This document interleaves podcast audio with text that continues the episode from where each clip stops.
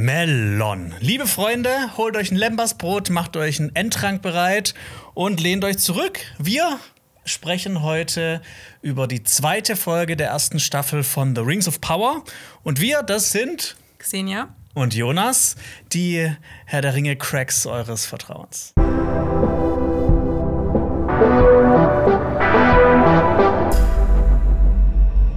In den Folgenbesprechungen werden wir mit euch Szene für Szene durchgehen. Außerdem besprechen wir die zugrunde liegende Lore, Kameraarbeit, Sounddesign, alles technische, Figurenkonstellation, Dramaturgie, alles Mögliche.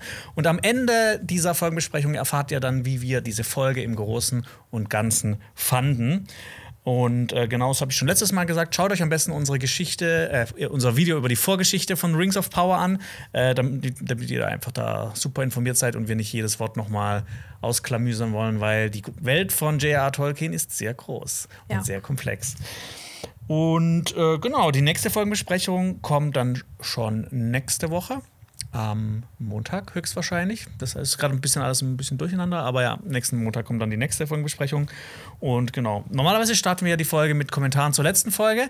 Es ist jetzt schon eine online, aber da wir diese Folge gerade drehen, bevor die andere schon online ist, können wir leider nicht auf die Kommentare eingehen. Aber ich hätte eine Sache, Xenia, die ich mhm. gerne mit dir besprechen wollen würde. Schieß los. Und zwar haben wir uns ja auch gefragt, wie, wie diese Serie ankommen wird. Ja. Und jetzt äh, übers Wochenende ist ja sehr, sehr, sehr, sehr viel passiert. Mhm. Ähm, Fast jeder YouTube-Channel, der was von sich hält, hat eine Review gemacht. Ja, und wir sind viel zu spät, aber wir haben dafür extra gründlich recherchiert. Das Beste kommt zum, zum Schluss. Genau. Ja. Und ähm, ja, es äh, so, so geteiltes Echo, würde ich sagen. Viele sind mhm. schon begeistert von der Serie, einige finden die auch nicht so toll. Also es ist irgendwie so alles mit dabei, aber es kam ähm, gerade jetzt bei dieser Serie, wo im Vorfeld ja auch schon so viel, ne, wegen, ne, dass die, die, die Serie wurde ja, dass sie zu woke ist, dass die Sachen nicht so äh, wirklich getreu nah sind, ähm, Tolkien. Tolkien getreu ja. sind. Genau, da gab es ja ganz viele ähm, Kritikpunkte und ähm, manche Leute haben die Serie auch schon ein bisschen so vorverurteilt, ne, ohne sie gesehen zu haben. Das stimmt. Und was man jetzt äh, gesehen hat, was auch übers Wochenende passiert ist, ist Review-Bombing. Das ist im Prinzip ganz einfach zu erklären. Ähm, Leute, die halt komplett dagegen sind, geben der einen Stern. Und äh, was natürlich zu einer insgesamt schlechteren Bewertung äh, führt. Aber natürlich gibt es dann auch eine Gegenbewegung, die gibt dann der Serie 10. Mhm. Auch halt auch, um, um diesen Effekt so ein bisschen äh, quasi abzufedern, dass die ja. Serie nicht dann plötzlich nur zwei Punkte auf IMDb hm. hat oder sowas. Ist natürlich dann auch schade, weil dann äh, geht es ja total davon weg, wie die Serie wirklich rezipiert wird. Ja, genau. Das ja. war nämlich auch, ähm, das ist auch der Fall bei IMDb, gibt es ja so eine Top 250. Mhm. Und auf dem ersten Platz ist The Shawshank Redemption, äh, die Verurteilten. Ja. Und das ist nur auf dem ersten Platz, weil es mal so ein, wie so ein Review-War gab zwischen The Dark Knight und der Pate. Ah, krass. Weil die okay. Leute, Fans von Dark Knight, wollten, dass der weiter oben ist und haben dann der Pate schlechter bewertet. Und der Pate ist dann vom ersten Platz abgerutscht. Ach krass, also das heißt, nach dem Motto, wenn zwei sich streiten, freut sich Shawshank Redemption. Genau, wenn, okay. wenn, wenn Rings of Power sich streitet, freut sich House of the Dragon. Es wäre so oder lustig, so. wenn dann jetzt so She-Hulk oder so besser ja, bewertet wird als äh, House of Dragon. Ja, aber bei She-Hulk ist, ist, er von den Reviews her ähnlich durchwachsen. Ja. ja ähm, genau, bei, bei Rotten Tomatoes hat die Serie 84 Prozent, aber das sind ja quasi auch dann nur so Kritiker und Kritik, Kritikerinnen und da wird das ja auch immer so, das ist ja auch keine wirkliche genaue äh, Zahl. Ähm, sie hat 71 ähm, auf Metacritic von 100 und im User-Rating, also dann nur die Leute, die dann quasi, die da nicht offiziell was machen, 2,4. Das ist Boah, der Unterschied. Okay. Und bei IM, IMDb, wenn man sich mal die Statistiken anschaut, da sind ganz viele Bewertungen, wie gesagt, auf 1 und ganz viele auf 10. Und ähm, ich habe auch auf Reddit mich so ein bisschen äh, umgeguckt, was, wie, wie die Serie so ankam. Und ähm, ich habe gelesen, ne, das ist jetzt das ist, ich habe es nur gelesen, das haben aber ein paar Leute dann halt auch so bestätigt, aber mhm. ich habe jetzt keine Beweise dafür, dass äh, IMDb teilweise äh, Reviews gelöscht hat. Klar, es gibt dann welche, ne? Die das dann bashen ja, oder nur, die ja. bashen oder, oder die, ja. sind dann irgendwelche Bots oder sowas. Mhm. Das ist klar, dass das gelöscht wird, aber da waren auch Leute in den Kommentaren, die gesagt haben, die haben eine, eine ganz ausgeglichene Review gemacht und die wird halt auch gelöscht.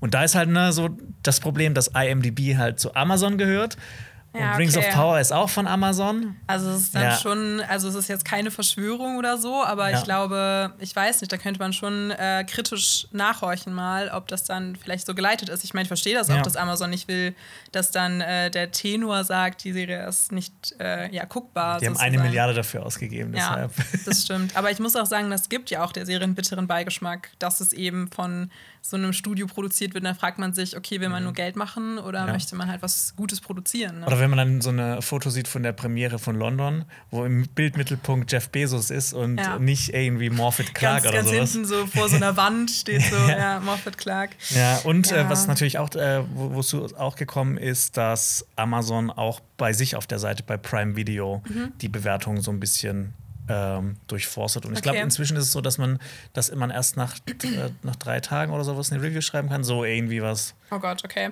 Ja. Also was ich auch gehört habe und gesehen habe, ist unter diesen ja so Lore-YouTube-Channeln, auch so englischsprachigen, äh, da wurden die YouTuber auch ein bisschen dafür kritisiert, dass sie so zu lasch sind in der Kritik oder Mhm. dass sie dann so vage irgendwie jetzt erstmal der Serie nicht wirklich was anlasten wollen ähm, und das so ein bisschen auf später verschieben. Und da wurden, also da wurden auch viele Vorwürfe, glaube ich, so laut, so nach dem Motto, ja, äh, du wirst von Amazon bezahlt. Ja. Ähm, ja, finde ich auch krass, aber Ja, wir werden nicht von Amazon bezahlt, wir werden von Funk bezahlt. Deshalb, Genau. da Und die haben uns nichts gesagt. Wir, Ja. können, also, wir sind ehrlich. Ähm, d- gut, dann würde ich mal zum Titel der Folge Mhm. übergehen. Ähm, der Titel der Folge ist Treibgut, beziehungsweise im ähm, Englischen Adrift. Und da muss ich ganz ehrlich sagen, ich fand den, Teu den deutschen, den deutschen Titel fand ich besser, Mhm. ähm, weil Treibgut hat mich an was erinnert. So heißt nämlich auch ähm, ein Kapitel Mhm. im zweiten Herr der Ringe Buch. Es heißt Treibgut und Beute, aber im Englischen heißt das nicht dann Adrift und bla bla bla. Ja, da haben dann die Übersetzer äh, und Übersetzerinnen wahrscheinlich dann gedacht, wir wollen den Trend weiterverfolgen, Ja. aber die Englischen wollten das anscheinend nicht. Ja, genau. Regie hat hier wieder J.A. Bayona geführt, über den haben wir letztes Mal schon gesprochen. Und das Drehbuch hat Jennifer Hutchinson beigesteuert. Jennifer übrigens mit G. Wow. Jennifer, oder heißt die Jennifer Hutchinson? Die war ähm, unter anderem Story Editor in der letzten Staffel von Breaking Bad. Äh, Hm, okay, das in ist der positiv. Ozymandias-Folge zum Beispiel. Ach cool, okay, Mhm. alles klar. Und Produktionsassistenz bei Serien wie zum Beispiel Mad Men, Grey's Anatomy und Akte X. Also so große Drehbucherfahrung hat sie jetzt auch noch nicht gesammelt. Ähm, aber ja, wie, wie wir dann die Folge fanden, werdet ihr am Schluss erfahren. Ja, Aber wir steigen mal ein.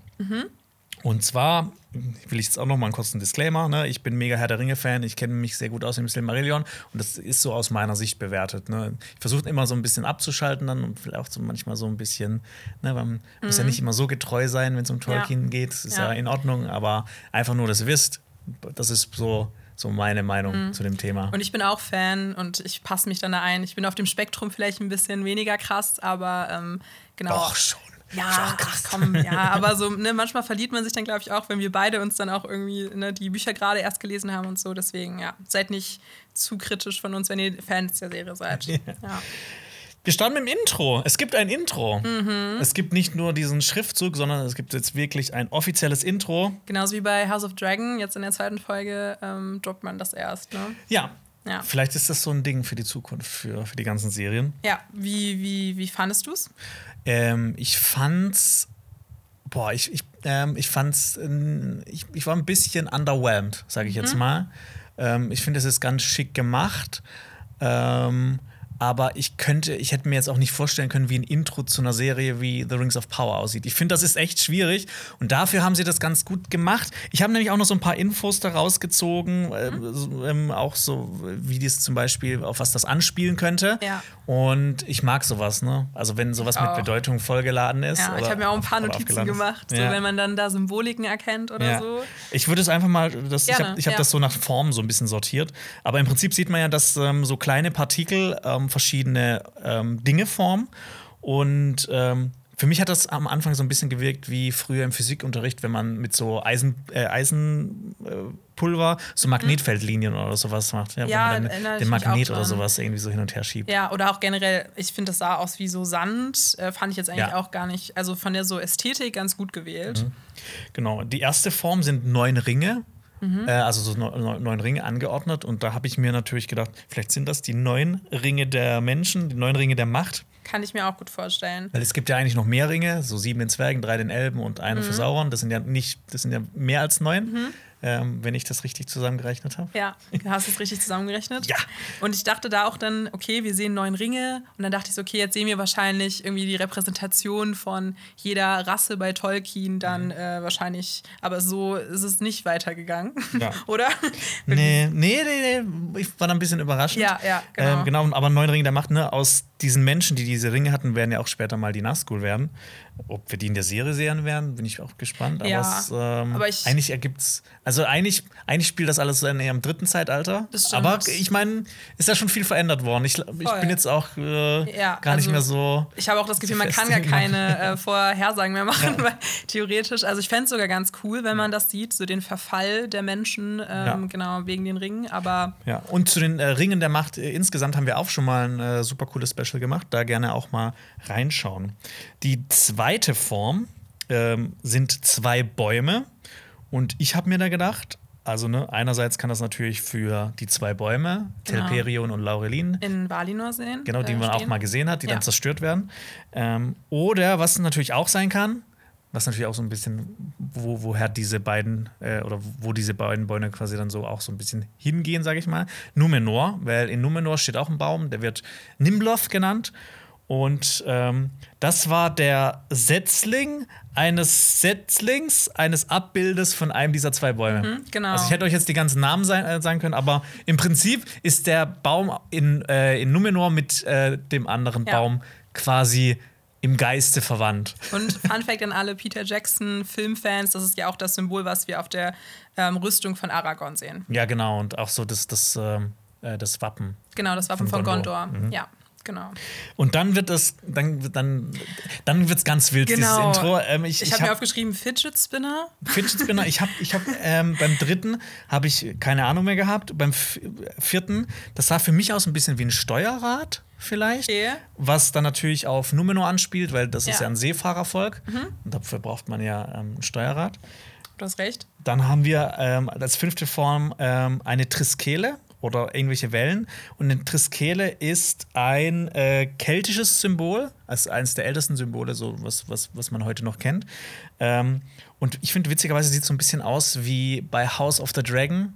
Das, äh, dieses Wappen im Intro von Rhaenyra. Das hat so eine ähnliche Form. Ah, das ist, okay. glaube ich, nicht wirklich eine Triskele, sieht ein bisschen anders aus, aber es erinnert sehr stark daran. Okay. Und ähm, falls es eine Triskele ist, ähm, das hat verschiedene Bedeutungen natürlich, das ist auch ne, der tausende Menschheitsgeschichte, ähm, aber so im Allgemeinen soll das für Fortschritt und Stärke stehen. Ah. Kann aber auch ähm, Triskele, ne? Tri, drei, Mhm. äh, Vergangenheit, Gegenwart, Zukunft, Geburt, Leben, Tod, Mat Vater, Mutter, Kind.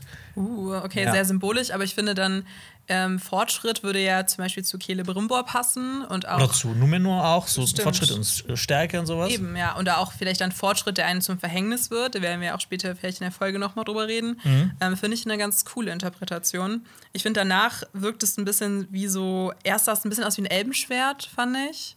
Danach, ich habe mir aufgeschrieben, Kuddelmuddel, ich erkenne da nicht mehr viel. Ah, okay. Aber ein Elbenschwert wäre natürlich, Ja. ne, würde dann auch passen. Genau, es ist ein bisschen wie so Wolkenlesen jetzt. Äh, Oder dann auch so Grenzen, die ähm, sich aufmachen. Vielleicht so ein bisschen, dass äh, dann so eine Grenze gezogen wird zwischen ne, den äh, Numinorern wahrscheinlich ähm, oder auch Beleriand, was wir aber ja auch nicht gesehen haben, was abbricht ähm, und untergeht. Ja, und dann habe ich irgendwie auch noch so einen Berg. Ich habe so ein bisschen so einen Berg erkannt. Da dachte ich dann auch irgendwie, vielleicht könnte das der Berg in Numenor sein, der Meneltama. Das würde vielleicht auch ein bisschen Sinn machen. Der Heilige Berg. Genau, der Heilige Berg, den werden wir vielleicht auch noch sehen. Auf Äh, jeden Fall. Ja, hoffentlich. ähm, und dann kommt ja dann schwarzer Sand, der den weißen Sand Ja. durchstößt. Und das ist ja auch sehr, das ist nicht sehr subtil. Nee, das ist nicht sehr subtil. Das, ist, das sind die Bösen. Mhm, genau. Ich habe aber auch schon ähm, sau interessante Theorien zu diesem ganzen Intro gelesen. Mhm. Und zwar, ähm, dass es sich bei diesem Intro um eine visuelle Repräsentation der Ainulin Ainulindale äh, handelt. Und die Ainulindale ist quasi die Geschichte über die Schöpfung von dieser ganzen Welt. Weil, wenn ihr unser Video geschaut habt, ne, über das, äh, die Vorgeschichte, ähm, diese Welt wurde ja mit Musik erschaffen. Und es gibt so Soundexperimente, das kann man sich auch mal auf YouTube reinziehen, ähm, mit äh, Resonanz und das sieht dann ähnlich aus. Also wenn, wenn du dann, äh, das, das macht auch so Formen mit, mit, so, Ah, äh, okay. mit, mit so Stoffen, wenn du irgendwie so Musik, Cool. so Frequenzen reinmachst. Und das sieht auch wirklich, das ändert sich auch so, äh, so rapide, Mhm. so wie im Intro. Ey, das ist ja cool. Also nach dem Motto, das ist dann die Musik, die, äh, die Ainur wie Ada erschaffen wurde, Genau, die Welt. Und ja. äh, sozusagen die Musik von Howard Shore, der hat ja das Ja. Äh, genau, Title-Theme gemacht, ähm, was dann letztendlich die Serie Rings of Power kreiert. Ja. Finde ich ziemlich cool. Also ich weiß nicht, ob wirklich so viel da reingeflossen ist, ob das jetzt hier äh, Deutsch 9. Klasse Interpretation ist, aber Mhm. Es wäre schon ziemlich cool. Ja, es, also das fand ich auch ziemlich cool. Wer weiß, vielleicht gibt es da ja noch ein Interview oder so von den Showrunnern zu. Am Ende sieht man ja auch noch den einen Ring in der Mitte Mhm. und dann wird dann auch noch die Title Card nochmal von dem Titel eingeblendet, diesmal in Gold. Finde ich sehr, also sieht besser aus als in der ersten Folge. Ja. Musik? Fandst du gut? Fand ich gut. Ich muss sagen, also Howard Shore, das ist ja das Einzige, was er für die Serie komponiert hat. Ähm, und ich fand, das kann auf jeden Fall mit so Titelmusik mithalten. Ja. Also mit jetzt Game of Thrones oder so kann man es jetzt nicht vergleichen. Ähm, aber ich mochte es sehr. Hat für mich so sehr Atmosphäre, ähm, Atmosphäre gesetzt am Anfang. Ich fand nur so bis aufs Ende, das Ende. Ich kann mich jetzt gerade nicht mehr ganz dran erinnern, wie es klingt, aber ich habe mir auf jeden Fall aufgeschrieben, dass ich das Ende, wenn dann so der Ta Titel reinkommt, das, da finde ich es dann nicht mehr so cool. Ja, okay. Aber ich bin gespannt, ob sich das so über die Zeit, so wie bei Herr der Ringe, also ich weiß nicht, wie es damals war, ob ich so direkt nach dem ersten Mal schauen auch schon diese Musik so im Kopf hatte, ob das hier auch so passieren wird. Mhm. Ja, Vielleicht. ist halt die Frage, ne? Das ist voll spannend, das Thema mit so ähm, Soundtrack, auch jetzt zum Beispiel bei so, wenn man drüber nachdenkt, okay, was sind die krassesten Soundtracks der Filmgeschichte? Es ist immer John Williams. Alles von Genau. John Williams. Eben, ja. Also ich finde halt auch so Hedrick's Theme oder sowas. Ähm, ja, das werde ich, glaube ich, auch immer noch im Kopf haben. Ich weiß nicht, ob es dann so heraussticht, die Musik. Werden wir sehen wahrscheinlich. ja. Ja. Und nach dem Intro kommen wir in das Meer, in das trennende Meer, wo Galadriel ähm, immer noch herumtreibt, weil sie ja von dem Boot runtergesprungen ist. ja Ähm, und sie starten da, wo wir aufgehört haben, ne? Ja, und Ja. sie schaut zu den Sternen hinauf und ne, Sterne sind super wichtig für Elben, habe ich ja schon das eine oder andere Mal gesagt. Und ich habe mich überlegt, guckt sie vielleicht in die Sterne, also ne, um so Mhm. Hoffnung zu schöpfen oder sowas oder so Kraft, oder nutzt sie das vielleicht sogar als Navigation? Stimmt, das würde natürlich Sinn machen. Oder auch vielleicht, ne, um so den Kopf über Wasser zu halten, um nicht zu ertrinken. Ja. Ich habe mich da auch direkt gefragt, wie lange sie so schwimmen kann, weil das Und- wird ja. natürlich äh, ein langer Weg, wenn sie dann wieder zurück nach Mittelerde schwimmen will. Ja, das hat, ich habe hab auch so ein, zwei Kommentare gelesen, das fand ich ganz witzig. Äh, Ich finde es, dass die es schade fanden, dass nicht äh, Amazon die Eier zu, dazu hatte, sie die ganze Serie über schwimmen lassen. Äh, Das, Ah, dass so ein bisschen wie bei Gendry bei äh, Genau, Game of Thrones. Dass sie erst ja. ganz am Ende von der Staffel ankommt in Mittelerde. Ich glaube, das würde mir auch gar nicht so viel nehmen, weil ich finde auch ihren Charakter, da wollte ich auch gleich noch mal was ein bisschen zu sagen, finde Mhm. ich auch am uninteressantesten bisher, obwohl er sie ja so die Hauptfigur, eine der Hauptfiguren ist, aber ich Ja. finde, sie ist ein bisschen unsympathisch. Aber naja, Ja. vielleicht können wir da gleich noch mal drüber reden. Ja, können wir gerne machen. Mhm. Und ähm, ich habe mich gefragt, ähm, glaubst du, dass ob Elben unterkühlen können? Weil die ist ja wirklich sehr lange in diesem Meer drin. Das habe ich mich auch gefragt, weil ich glaube, das ist dann auch so eine Sache jetzt bei Elben, weil die einfach auch krasser sind als Menschen, dass wir Ja. das gar nicht so anwenden können, all unser Wissen. Ja. Ähm, und sie, über sie wird ja auch gesagt, sie ist eine der größten und stärksten Elben überhaupt gewesen. Das heißt, würde schon Sinn machen, dass sie davon nicht so viel mitträgt. Ja. Und so ganz belastet. wichtig, was man auch Ja. sieht, sie ist auf jeden Fall kein Stein, weil Steine gehen im Meer unter, haben wir in der ersten Folge gelernt. ich, hab, ich interessiere mich mega für Astronomie, aber ich kann dir überhaupt nicht, äh, ne, ich, mit, Mhm. mit so Sternenhimmel, ich weiß noch, was der große Wagen ist. Falls ihr da draußen irgendwie Astronomie-Nerds seid oder sowas und irgendwas aus diesem Sternenhimmel rausziehen könnt, dann schreibt es gerne mal in die Kommentare. Das würde mich mal mega interessieren, ob äh, das vielleicht mit Sternbildern von Mhm. unserer Welt, also ne, ich meine, Mittelerde ist ja quasi wie so eine Vorgeschichte für unsere Welt. Stimmt, Deshalb ja. müsste ja der Sternenhimmel auch ähnlich sein. Aber könntest du das? Könntest du dir das vorstellen, dass du so dann vielleicht sogar so ein bisschen der Polarstern, das weiß man ja so ein bisschen, Mhm. ist Orientierung zu, zu, für den Norden, oder? Nicht, ne, Nee, gar nicht. okay, hoffen wir Das mal, dass ist- du nie ins Wasser fällst. Das ist die Light Pollution, da, da sieht man dann eh Ah, nichts. Ne? stimmt, ja. Deshalb konnte ich meine, mein Auge nicht schulen. Alles klar. Ja, ähm, ich würde da schon zur nächsten Szene übergehen. Mhm. Und zwar gehen wir nach Rovanion zu Nori. Nori und Poppy treffen auf den Meteormann und kümmern sich um ihn. Und ich habe noch eine Sache vergessen in der letzten Folge zu sagen und ähm, da würde ich gerne mal gesagt haben, dass ich mhm. Poppy sehr mag eigentlich. Ja. Ich finde die so als Figur, ich finde die irgendwie sympathisch, mhm. die gefällt mir irgendwie. Ja, doch, sie ist so ein bisschen cooler Gegenpart zu Nori, mhm. die ja mehr so dieses Protagonisten-Ding hat. Sie will irgendwie was erleben und Poppy will halt einfach ja keinen Bock. Das finde ja. ich auch manchmal sehr sympathisch. Poppy ist so ein bisschen wie, wie ein äh, Grumpy Samwise Gamgee, so ein bisschen. Ja, mhm. sehe ich, sehe ich. Ja. Ähm, es gibt auch eine wichtige Info, die jetzt schon gedroppt wird, was natürlich auch wieder so Theorien über Theorien äh, äh, hervorbringt. Und zwar ähm, stolpert ja Nori in diesen Krater rein und sie sagt, dass das Feuer des Meteors nicht brennt. Und ne, wir sind jetzt ja. wieder beim Omen-Counter, wie letztes Mal. Das stimmt. Ist ja. das jetzt ein gutes Omen oder ist das ein schlechtes Omen? Also ich würde ja sagen, es ist wahrscheinlich ein schlechtes Omen, weil wir erinnern uns, in der ersten Folge war ja Galadriel mit ihren Elben-Friends da oben im Norden unterwegs und in der ehemaligen Festung Morgoth. Und da war ja die Fackeln äh, auch nicht, waren die Fackeln auch nicht warm, weil ähm, genau sozusagen das Böse da so gewaltet hat, mhm. dass ähm, das Feuer nicht mehr warm ist. Und deswegen würde ich sagen, das deutet darauf hin, dass der Meteormann auch nicht gut ist, sondern eher mhm. böse. Ich weiß nicht, was du sagen würdest. Ähm, ich bin mir auch einfach nicht sicher. Ähm, ich, ich meine, die, die, Serie spielt ja auch so ein bisschen damit, ne, genau. ne? dass du einfach ja. nicht weißt, was jetzt Sache ist. Ähm, das hat mich nämlich an eine, eine Begebenheit erinnert. Da habe ich auch erst gedacht, war das jetzt in Herr der Ringe oder war das in Game of Thrones? Aber es war in Game of Thrones. Mhm. Ähm, Stannis Baratheon ja. hat ein, Schli äh, ein, ein, ein, Schwert namens äh, Lichtbringer, wird das genannt. Mhm. Und ähm, da, da, da, wird auch so gesagt, ne, das, kann, das kann ja auch ähm, so, dass dem wohnt so ein Feuer inne und es soll glühen, einfach so, weil es so ein krasses Schwert ist. Mhm. Aber in den Büchern wird dann so erklärt, dass dieses das, äh, das leuchtet zwar, aber es hat keine Wärme, also es ist nicht die Hitze, also es, als ob das so ein, ah, okay. einfach nur so ein äh, Betrug ist. Okay, alles ja. klar. Ja, so ein bisschen, äh, Melisandre war ja auch ein bisschen betrügerisch unterwegs. Ja, genau. Passt ja dazu. Ja. Und ähm, genau zum Meteor Meteormann. Mhm. Ähm, da werden wir auf jeden Fall später noch ein bisschen mehr drauf eingehen, weil ähm, ja, es ist, ne, es geht hin und her. Ist er gut, ist er böse? Ähm, aber ich finde es auch ganz gut, dass die Serie das offen lässt. Ich hoffe, ja. es bleibt vielleicht noch ein bisschen länger so. Ja, aber wir merken ja auf jeden Fall, dass er irgendwelche magischen Kräfte hat, weil er ja dieses, dieses Feuer um sich oder die Umgebung um sich irgendwie so telekinetisch be beeinflussen kann. Ja, er schreit auch sehr viel, also er scheint sehr beunruhigt. Ja. Ne? Und dann biegen sich die Bäume und dann, ich fand das sehr cool, weil er saugt ja dann so das Feuer ein und lässt es dann wieder los. Ja. Ähm, das fand ich auch sehr cool. Er scheint, glaube ich, auch ein bisschen erschöpft zu sein davon, einfach, mhm. dass er auf die Erde gekracht ist. Ich meine, das war ja im Prinzip auch so ein bisschen so wie eine Geburt. Und ich meine, Kinder schreien ja auch bei einer Geburt. Stimmt. Ja. ja. Ich, ich, weiß es nicht. ich habe noch kein Kind. Ich aber auch ja. nicht. Ah, ja okay.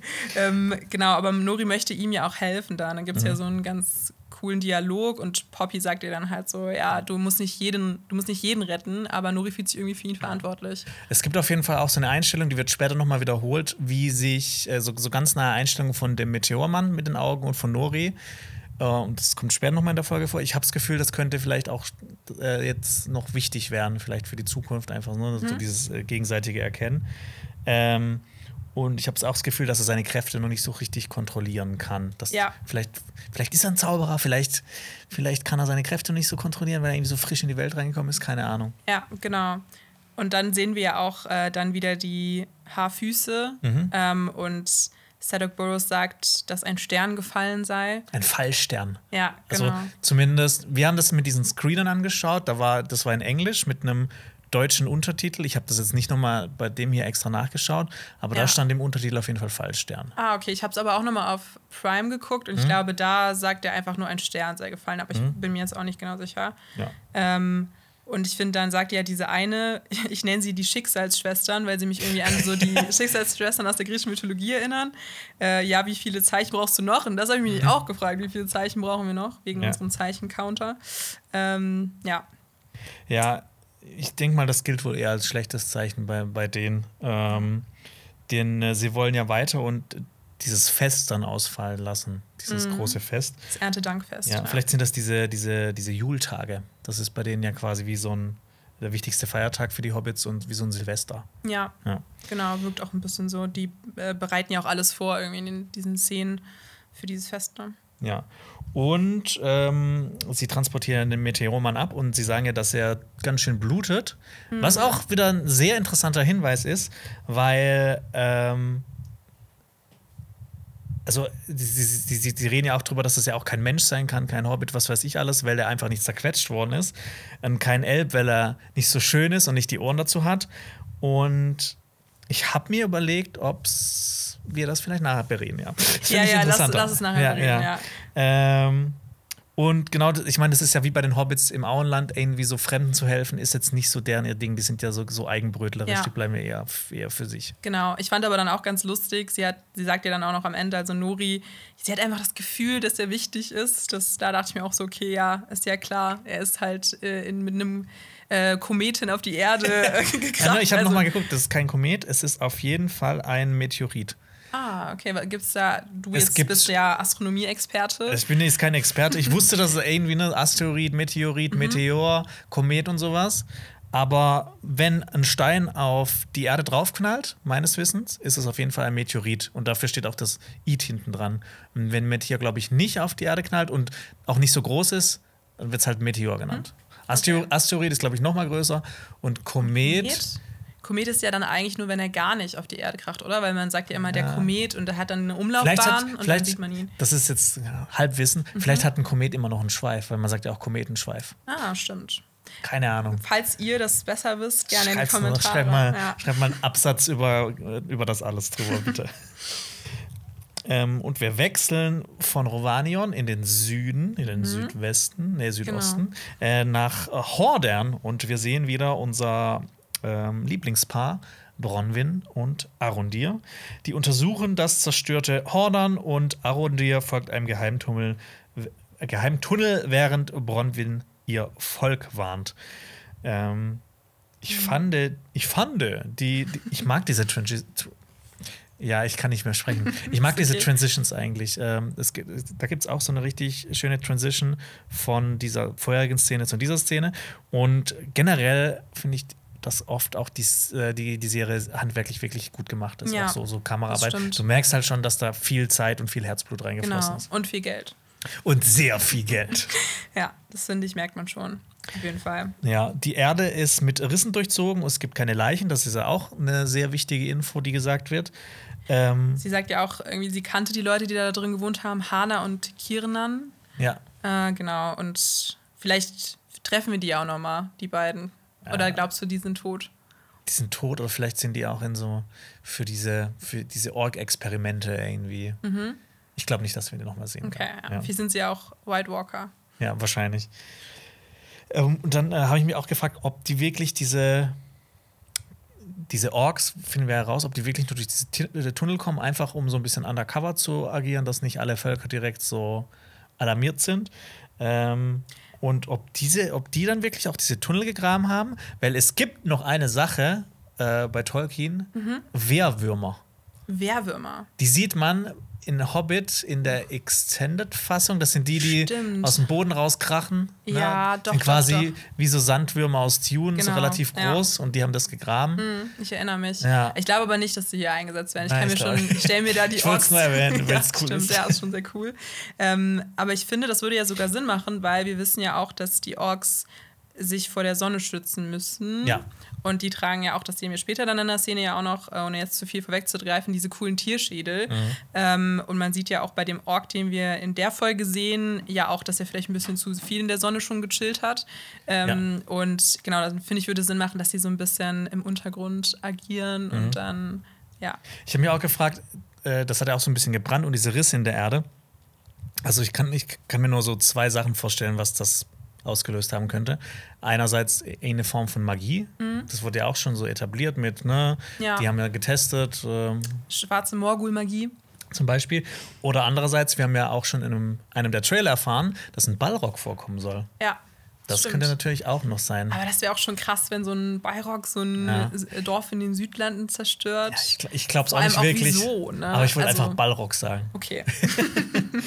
Äh, ja, und ich habe mir auch äh, so überlegt, ich kann mir vorstellen, dass die, diese Leichen für irgendwelche Experimente für Magie oder sowas benutzen. Ja. Oder so ein bisschen wie bei äh, War of the Worlds, wo dann die Menschen so zu Alien Smoothie verarbeitet werden quasi. Ja. Gute These. Ja, so- sollen wir dann äh, weiter? Ja, gerne, gerne. Dann äh, ja. gehen wir ganz weit, auch nicht ganz weit, wir gehen schon ein bisschen weit in den Westen, nach Eregion. Mhm. Und hier erfährt Elrond von Celebrimbors Plan und er soll ihm helfen. ja. Eregion, wir sehen zum ersten Mal Eregion. Ja. Das ist bisher immer nur so ein Wort gewesen, das ich gelesen habe und da musste immer meine Fantasie ähm, quasi herhalten. Es ist wahrscheinlich die Stadt Ost in Idil. Ne? Ja, Festung der Eldar. Also quasi im Prinzip Festung der Elben. Genau. Da ist mir auch aufgefallen, es gibt so viele Eröffnungsszenen. Also es Ja. gibt so viele Shots von Städten, äh, das ist echt krass. Ähm, wirklich in jeder Folge mindestens fünf bisher. Aber ich finde die immer gut. Ich finde die auch gut, aber ich habe äh, das jetzt nochmal mit meinem Freund geguckt, der das auch das erste Mal gesehen hat und der hat irgendwie, ihm ist was aufgefallen, was ich ganz spannend fand. Er hat gesagt, dass da nie, du siehst nie Personen oder Leute, was er ja auch Mhm. So, immer. in der Straße quasi. Genau, in der Straße, die irgendwie umhergehen oder so. Und ich finde, das macht das Ganze noch ein bisschen lebendiger. Und ich finde, deswegen Mhm. sehen diese Eröffnungsszenen vielleicht für mich persönlich auch ein bisschen ja, so künstlich aus. Also Ja. natürlich ist das mega gemacht, das sieht Ja. richtig krass aus. Ich finde auch, ähm, dass, ne, wie du letzte Folge gesagt hast, die Shots ficken Mütter. Aber ähm, manchmal denke ich mir so, mh, das irgendwie kaufe ich denen nicht ab, dass das wirklich eine reale Stadt ist, wo Menschen drin wohnen oder Elben. Du meinst, du hättest gern diesen Establishing-Shot gehabt, aber dann vielleicht noch so zwei, drei so Ja. in den Straßen, so Genau. ein bisschen nähere Shots. Eben. Das haben die ja zum Beispiel auch bei der Hobbit gemacht, wo die uns Ja. zum Beispiel mit Erebor ähm, Ja. vorgestellt haben. Und das finde ich auch klappt im Casa-Doom-Shot später viel besser. Stimmt, ja, das Ja. sind auf jeden Fall zwei gesehen. Ja, genau, Ost in Edil hätte ich jetzt auch gesagt, am äh, Fluss Siranon. Und den Fluss sieht man übrigens auch. Ich mag das immer so, wenn man so Verbindungen zu den Filmen ziehen kann. Diesen Fluss sieht man vor dem Tor von Moria. Mhm. Das ist quasi dieser angestaute See, der wird dann mal irgendwann angestaut. Ähm, Cool. Ja. da, wo ja auch der, der Wächter drin sitzt. Ja, Ähm, wir erinnern uns. und äh, äh, Ostin Ede, diese Stadt, wo wir eigentlich im Trailer, in der Traileranalyse haben wir gedacht, dass das äh, Numenor ist. Ja, stimmt. Oder eine Stadt in Numenor. Aber Da hatte ich noch irgendwas von der Architektur erzählt, was jetzt so wirklich auch alle Thesen aus dem Trailer sind jetzt im Müll. Aber naja. aber wir wir haben super viel auch äh, richtig gehabt. Das stimmt, ja, ja. Äh, genau, ursprünglich wurde diese Stadt von Galadriel und ihrem Mann Celeborn gegründet, aber wir wissen ja, ähm, dass das alles ein bisschen Ja. nochmal abgeändert Galadriel wurde. ist Single. Galadriel ist anscheinend Single, genau. Ja, ja. Und ähm, es wirkt eher so, als ob Celebrimbor diese Stadt ähm, gegründet hätte Mhm. oder so. ja, er ist ja auch schon so alt besetzt, äh, der Schauspieler. Das würde Sinn machen, dass er vielleicht auch so eine Stadt gegründet hat in seiner Lebenszeit. Ja.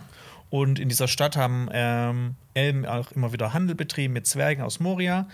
Und ähm, genau. Haben ja auch eine Freundschaft begründet zwischen diesen beiden Ethnien, Ja. die äh, genau nirgendwo anders in Mittelerde zu finden war. und das ist ja auch, ähm, das wird ja auch später nochmal wichtig mit der Freundschaft zwischen Elrond und, Genau. und Durin. Ähm, und in dieser Stadt gab es übrigens eine Bruderschaft, die wurde Gwaith i Mirdain genannt. Und die wurde von Celebrimbor gegründet. Und das waren quasi so diese, diese krassen Schmiede. Ja, das finde ich auch alles ziemlich cool. Ja. Ich hoffe, das sehen wir auch noch in der Serie. Ja, auf jeden Fall. Ja. Ähm, und wir, wir gehen auch direkt rein in Celebrimbors Stube. Stube, Bastelstube. Und wir sehen Fëanors Hammer. Ja. What the fuck? Oh mein Gott, Lore! Das Ähm. ist das, ne, das, was wir hier in der ersten Folge vermisst haben. Diese ein, zwei Infos, die die gerne noch droppen hätte Ja. können. So Ja. Fëanor, Silmaril, jetzt wissen wir, das hätten die auf jeden Fall irgendwie erwähnen dürfen. Das stimmt. Ja. Vielleicht wollten sie auch die Zuschauer und Zuschauerinnen nicht überfordern. Du meinst, dass das immer so ein bisschen so ein Stückchen. Ja, Ja. ich hoffe, aber ich freue mich über den Happen, den sie uns hinwerfen. Ja. Äh, genau, wenn er redet ja auch re relativ viel von äh, Feanor und den Silmarils. Äh, genau, das ist ja sein, sein Großvater. Und äh, ja, genau, er war ja der berühmteste Elbenschmied, den es je gab. Und ähm, hat die Silmarils, wo ja auch das Silmarillion nachbenannt ist, erschaffen. Mhm. Toller Moment. Die müssen ein, zwei Worte droppen und ich bin zufrieden. Ja, auf jeden Fall. Ich liebe auch irgendwie die, ähm, dieses Zitat von Celebrimbor, True Creation requires sacrifice. Also habe ich jetzt auf Englisch geguckt. Ja. Das fand ich dann so eine schöne Analogie auch zu den Ringen der Macht. Ja. Äh, genau. Und charakterisi charakterisiert ihn ja auch schön äh, als jemand, der auf jeden Fall Großes vorhat, sehr ehrgeizig ist und so. Ja, es gibt übrigens noch so eine Analogie. Und zwar sagt äh, Elrond, wie ein einziger Gegenstand so viel Schönheit hervorbringen kann und so viel Schmerz. Das hat mich nämlich an ein Zitat von Boromir erinnert, der sagt: Ein seltsames Geschick, dass wir so viel Angst und Zweifel erdulden wegen eines so kleinen Dinges. Ja. Ja. Und das finde ich auch sehr cool, weil dann geht es ja auch darum, dass Morgoth selbst von der Schönheit der Silmaril fast so beeinflusst ist, dass sein Herz äh, sich ja zum Guten hin hätte wenden können, Ja. äh, weil er dann so den, in diese, diesen Anblick des Silmaril, äh, der Silmarils geblickt hat. Ähm, und ich fand, das ist ja nicht Ka Kanon, diese Geschichte. Das ist überhaupt nicht Kanon. Genau, Nee. fand ich aber an der Stelle nicht schlimm, weil es gibt ja eine andere Geschichte, wo gezeigt wird, dass Morgoth von Schönheit auch beeinflusst wird. Das hat ja dann auch wieder mit Beren und Luthien Mhm. Ja. zu tun. Ähm, aber ich fand das eine sehr schöne Non-Kanon-Geschichte. Ja, auf jeden Fall. Ja. Also es hat, hat, mir, hat mir irgendwie auch gefallen. Mhm. Auch so eine, ich meine, es kann ja auch so eine Legende unter den Elben sein. Ne? Du musst ja auch nicht immer von ausgehen, dass es Silmarillion Voll. ist ja das eine und wie dann Ja. diese Völker das äh, ähm, quasi so interpretieren, ist ja die andere Sache. Mhm. Ja. Ähm, Aber Celebrimbo hat auf jeden Fall Bock, auch sowas zu erschaffen. Ne? ja, der hat richtig Bock, Mhm. ne? Der will nicht nur im Schatten seines Großvaters stehen. Ja. Ähm, genau. Und ich finde auch, dass Celebrimbo eine der interessantesten Figuren ist bisher. Also Ja. irgendwie, irgendwie vibe ich mit ihm. Hm, stimme ich dir zu. Ich mag auch diese typische, so, das ist ja auch für das Fantasy-Genre relativ typisch, so diese Technik- und Fortschrittskritik. Mhm. Ähm, da freue ich mich auch total drauf, wenn das noch ein bisschen mehr hervorkommt, dieses Thema. Ja. Vielleicht, dass dann Celebrimbors Ehrgeiz ihm zu Verhängnis wird Ja. oder dann auch so die Gier der Zwerge ihm zu Verhängnis wird und so weiter. Also, Ja, aber Ja. Die, auch diese, diese Ehrgeiz, diese Leidenschaft, ich finde, das macht halt ihn so als Figur so, so interessant und das, ähm, es wird auch immer wieder beschrieben, dass in, in seinem Großvater so ein Feuer gebrannt hat Mhm. und dass durch dieses Feuer auch zum Beispiel seine Mutter gestorben ist, weil das, das war halt so krass, diesen Typen zu gebären, dass sie danach einfach gestorben ist oder halt nicht mehr, nicht mehr leben wollte, dass Mhm. das ihr alle ihre Lebensenergie genommen hat. Und ich finde, das, das, das bringt man diesen- schon ein bisschen rüber. Ja, diesen Funke, der ist auf Ja. Celebrimbo auf jeden Fall Ja. übergesprungen. Ähm, denn, Und, ähm, achso. ja, nee, sag gerne. Achso, ja. Und ich finde es schön, wie er sagt, dass äh, die Elben Krieg nach Mittelerde gebracht haben und er will jetzt Schönheit nach Mittelerde bringen. Das ist eigentlich Ja. auch ein voll schöner Gedanke. Ja, auf jeden Fall. Und da wird ja dann auch nochmal die Ambivalenz, die uns ja ein bisschen gefehlt hat in der ersten Folge, Mhm. dass die Elben so perfekt sind oder so, dass der Sippenmord da auch ganz ausgelassen wurde. Das spricht er hier ein bisschen an, dass Ja. auch die Elben nicht so friedfertig und perfekt sind, wie jetzt sie vielleicht die Serie dargestellt hat in der ersten Ja. Episode. Ähm, aber er möchte ja, um diese Schönheit zu erschaffen, einen Turm bauen. Genau, er will einen Turm bauen. Er will einen großen Ofen bauen. Und was könnte er wohl darin schmieden wollen? Das ist die große Frage. Frag mich, wie die Serie heißt. Ja, er er sagt nämlich auch, er will irgendwas mit, mit, ähm, mit wahrer Macht erschaffen. Und ähm, da habe ich mich auch gefragt, ne, das ist so die Silmaril. Die hatten ja irgendwie nicht so diese, diese, die hatten diese Macht der Schönheit, dass jeder die haben wollte, aber die hatten nicht so diese Macht wie der eine Ring, der einfach Ja. kontrollieren kann. Ja. Also ich, vielleicht hatten die ja auch noch so eine Zusatzmacht, aber Mhm. äh, im Prinzip waren die einfach unzerstörbar und mega schön. Das und stimmt, äh, ja. Morgoth wollte die haben und die waren dafür verantwortlich, dass es diese ganzen Kriege gab. Aber vielleicht ist es ja auch ein bisschen dieses irgendwie die Schönheit, die auch nicht vergehen soll, weil die Elbenringe ja zumindest auch äh, das zu gefördert oder das gefördert haben, dass ja auch die Elbenreiche länger dauern und ewig dauern. Und ich glaube, das könnte ja auch ein ähm, ja, Vorhaben von Celebrimbor sein. Vielleicht ja auch so diese Schönheit, die er jetzt auch in der Region sieht oder so, dass sie länger währt. Ähm, ja, kaufe ich ihm auf jeden Fall ab. Ich habe auch eine mega interessante Theorie ähm, gelesen. Also wir wissen ja auf jeden Fall, Celebrimbor ne, ist der Schmied der Ringe der Macht. Ja. Das ja, ist klar.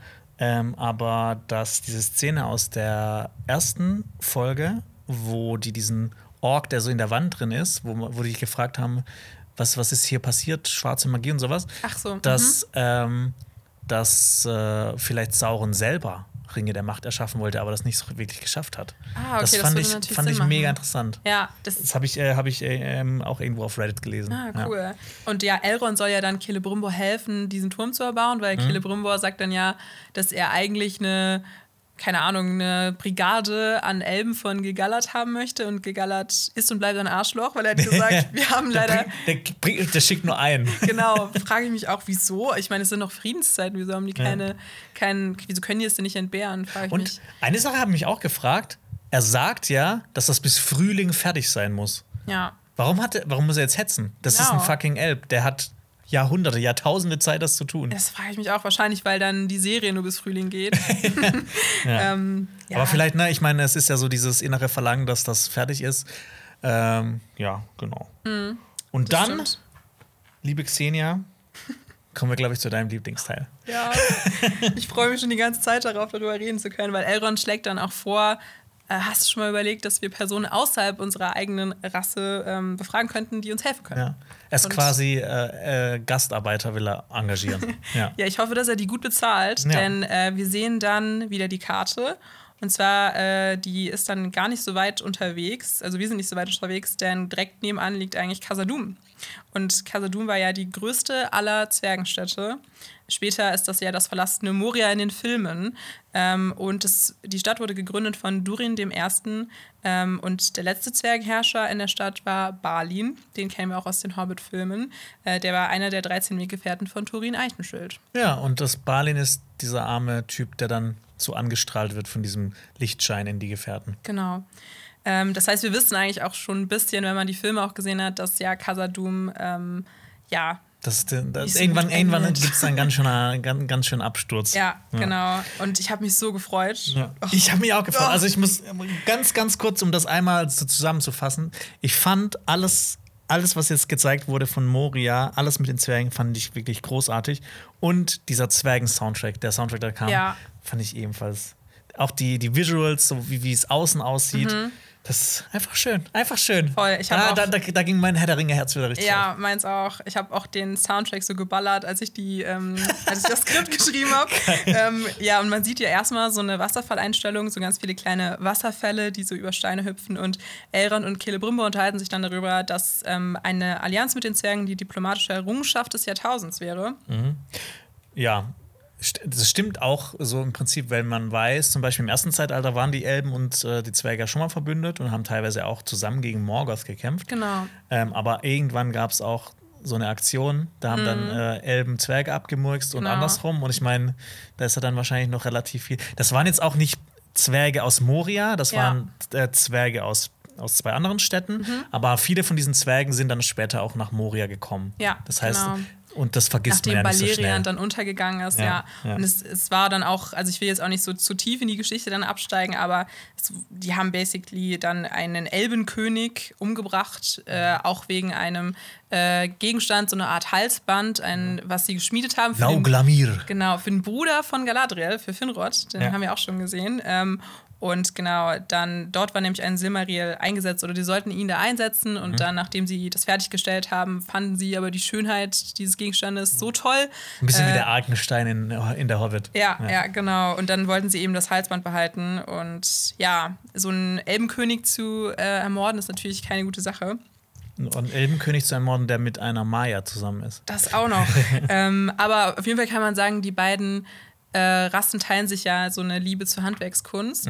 Und Also vor allem die Noldor-Elben, zu denen ja auch Celebrimbor gehört. genau. Und ja. die Zwerge. Genau, und das merkt man dann auch. Äh, Elrond bezeichnet dann Durin den Vierten als seinen langjährigen Freund. Mhm. Und Celebrimbor sagt auch, dass er die Zwergen sehr schätzt für ihre Kunstfertigkeit, den Stein zu bearbeiten. Ich mag, dass das Celebrimbor so begeisterungsfähig ist. Ja. Ich gerne, weil eigentlich sind die Elben ja immer so, ne, so cool, ne, ich habe schon alles gesehen. Ne? Ich war in Valinor, hab die zwei Bäume gesehen, du hast gar nichts gesehen. Mhm. Ja. Aber der ist noch so richtig da, ja, wie So gesagt, bodenständig, Das, ja, ne? und auch Ja. so dieses Feuer. Und er will auch erst so lernwillig. Also er möchte Ja. halt eben auch lernen von äh, ne, anderen Eindrücken und so weiter. Und ähm, genau, freut sich eigentlich so, die Zwerge kennenzulernen. Elrond sagt dann auch, Durin, äh, wie er ihn kennt, seinen alten Bro, der Mhm. würde ihn mit offenen Armen empfangen und genug Malzbier. Ich habe irgendwie auch die Übersetzung, ja, empfangen und den Anduin zu füllen. Das fand ich auch sehr cool. Ja. Und dann gibt es dann so einen Zwerg, der durch dieses Guckloch blickt. Ich habe übrigens versucht, diese Tür zu entziffern, diese Zwergenruhen. Ah, diese Kirt-Runen. Ja. Ja, und hast du da was herausgefunden? Also ich habe Buchstaben rausgefunden, aber so zusammen ergeben die gar keinen Sinn. Oh, ich glaube aber auch, da hat dann wahrscheinlich das ähm, Department, was für die äh, Props zuständig war, wahrscheinlich einmal nur irgendwas rangekritzelt, oder? Oder ich habe es einfach nicht richtig übersetzt. Ich habe aber später noch, das, da gehen wir nah drauf ein, Mhm. äh, Durin trägt auch so ein, ähm, so, ein, äh, so ein Oberteil, wo auch so Ruhen drauf sind. Ja. Und das habe ich übersetzen können. Ah, cool, okay, Ja. da freue ich mich drauf. Ja. Ähm, auf jeden Fall wissen wir auch hier, dass wir ja an dem Westtor von Casadum sind, äh, was wir ja später auch in, aus den Herr der Ringe-Filmen kennen und was ja später Celebrimbor eigentlich auch noch gestalten wird. Mhm. Ähm, genau, ohne jetzt viel zu vorwegzunehmen, aber ähm, genau, weil ich erst so ein bisschen verwirrt war, aber ich dachte mir so, okay, wahrscheinlich ist es noch nicht das Originaltor. Ja, das habe ich mich auch kennen. gefragt, Ja. weil ne, dass der dann gleich sagt, so hier Melon. Ähm, und er sagt ja auch davor, das ist wahrscheinlich auch so ein Anspruch, nun gut, mein Freund. Ja, ja. Dann geht er zu der. Tür, ja. Ja, das stimmt. Das fand ich auch ganz nett. Das war so ein kleiner Augenzwinker. Genau. Und Kyrt-Runen sind dann eben dort eingemeißelt. Hast du ja eben schon gesagt, du hast versucht, es zu entziffern. Okay, ich habe gelesen, Hulka Usora Ganai Masarbas. Wow. Und dann hatte ich keine Lust mehr, weil das hat alles keinen Sinn ergeben. Weil ne, teilweise fängt das ja dann hier so eine Rune an und hier und liest man das dann zusammen oder geht das dann so? Das war ein bisschen verwirrend. Stimmt. Deshalb, Aber jetzt. bin ich leider nicht so firm. Okay, aber wer weiß, vielleicht hat das ja auch irgendwer anderes herausgefunden. Ne? Gebt uns gerne Bescheid. Kommentare. Genau. ähm, genau zu diesen Kirt-Runen, äh, da habe ich auch gelesen, dass es ja eigentlich ein Elbenalphabet ist, was aber von den Zwergen auch genutzt wird. Wir kriegen dann aber auch mit, dass äh, die Und noch. übrigens, Feanor, Celebrimbors Großvater, der der quasi auch äh, Teng war, diese Schrift, diese schöne Elbenschrift erfunden. Ja. Ja, ah, okay. Ja. Hm. Und äh, die. Palantir. Genau, ja. Palantiri auch. Palantiri. Hat alles gemacht. Ja, der ist halt schon krass. Deswegen, ich verstehe auch, dass Celebrimbor so ist, boah, ich muss jetzt auch mal was krasses machen. Ähm, naja, also auf jeden Fall kriegen wir mit, die werden doch nicht so freudig empfangen wie gedacht, weil äh, der Zwerg ihnen die Tür versperrt und auch sagt eben, dass das eine Anweisung von Durin dem Vierten ist. Ähm, und dann beruft sich Elrond auf den Sigin Tarak-Brauch. Ritus der Ziegintarak, ja. Genau, um Eintritt zu erlangen. Ähm, da habe ich dann mich mal informiert und der Brauch wurde, wurde für Rob Rings of Power sich ausgedacht. Ähm, aber auf der Zwergensprache Kustul heißt Sigintarak Longbeard, was ja auch der Beiname ist von den Nachfahren von äh, Durin dem Ersten, also den Langbärten und dann auch Durin dem Dritten und Ja, Durin dem es, Vierten. es gab ja insgesamt so sieben Zwergenfamilien, Zwergenclans. Genau, Und äh, die Langbärte sind einer davon. ja. Ja. Und übrigens, äh, Fun Fact: Zwerge wurden im Durchschnitt ungefähr 250 Jahre alt. Ja, genau, deswegen, das war, habe ich auch noch aufgeschrieben als, Ach, echt? eine, Okay. ja, als eine Sache, die ja später dann auch noch, wenn es um so, wie lange lebt man und so. Ja, da dachte 20 ich auch so, Jahre ach, nicht gesehen, ja. Aber ich meine, die Szene war so gut, das Ja. habe ich irgendwie dann, äh, ja, fand ich jetzt auch nicht so schlimm. Naja, auf jeden Fall sagt Elrond dann, er wird Celebrimbor in den Region wieder treffen und Celebrimbor ist ja so ein krasser Schmied und äh, Elrond ist aber ein krasser Diplomat und deswegen sagt er, lass mich ja mal hier meine, ähm, Ja. genau, mein Hobby, meine Überredekunst äh, unter Beweis stellen. Ja, und dann kommt es eben zu dieser Szene, wo das Tor aufgeht und die Zwergenwachen ihn dann eskortieren nach Casadum und dann setzt dieser Score ein und Elrond sagt Elmendeia, also es ist so eine Art Wunderausspruch auf Ken Quenya. Ähm, das ist ja die Hochelbensprache, die die Elben eher in Valinor gesprochen haben. Äh, genau, und die meisten Elben, die wir jetzt auch kennen, ähm, aus genau den Legendarium, die reden halt in Sindarin. Das ist jetzt so ein kleiner ähm, Sprachenexkurs. Und Kenya wird eigentlich nur noch so bei so Zeremonien benutzt, also bei so Elbenzeremonien. Ähm, genau, und die Zwerge sprechen ja Kustul und auch noch ein kleiner Fun-Fact: Zwerge haben ja meistens zwei Namen, denn äh, ihren wahren Kustul-Namen verheimlichen sie. Und deswegen steht auch auf den meisten Grabsteinen oder so, was wir auch schon gesehen haben. Wir haben ja schon einige tote Zwerg, äh, Zwerge gesehen, leider. Äh, genau, da machten sie immer ein Geheimnis drum. Das finde ich auch sehr cool. Aber dann sehen wir diesen Shot von Casadun. Ich habe fast geweint. Ja, Wie geil ist das, ja. bitte? Ich habe mich auch so direkt an die Gefährten zurückerinnert. So hat sich Gimli eigentlich so dieses, äh, diese, das vorgestellt, wenn die eintreten, Ja. dass das so aussieht. Ich habe auch direkt dran gedacht an Gimli und schade, dass er das nie gesehen hat. Ja. Ähm, ja, aber das ist großartig, schön von aus. vorne bis hinten. Voll, geile auch Musik, anderes geile. Visuals. auch so die Ideen so mit diesen, mit diesen äh, Erfindungen von den Zwergen, diese Aufzüge, wie die mit Licht arbeiten, Ja. dass die das reflektieren, äh, dass die auch da sowas haben wie, wie, wie, wie Gärten, Genau. die, die auch, wo die Ja. dann Sachen anpflanzen können. Ja. Ähm, ich mag sowas, wenn das alles so eine, ne, wenn das alles so, so durchdacht ist und so eine innere Logik hat, Ja. dass man wirklich auch so, so sieht, so, ach ja, stimmt, da, da können jetzt Zwerge Mhm. leben. Die haben Essen, die haben ihre Sachen. Die transportieren ja auch so in so einen riesigen Felsbrocken so im Genau. Hintergrund. Ja, ich fand, das war so detailreich und lebendig. Also es hat mir richtig gut gefallen. Und auch im Gegensatz dann zu diesen anderen, wie ich eben schon gesagt hatte, Öffnungsszenen, die für mich so ein bisschen ähm, ja, untot wirken, ist das ja auf jeden Fall sehr so gefüllt mit so einfach auch Zwergenkultur. Mit Zwergen, ja. Genau, ja.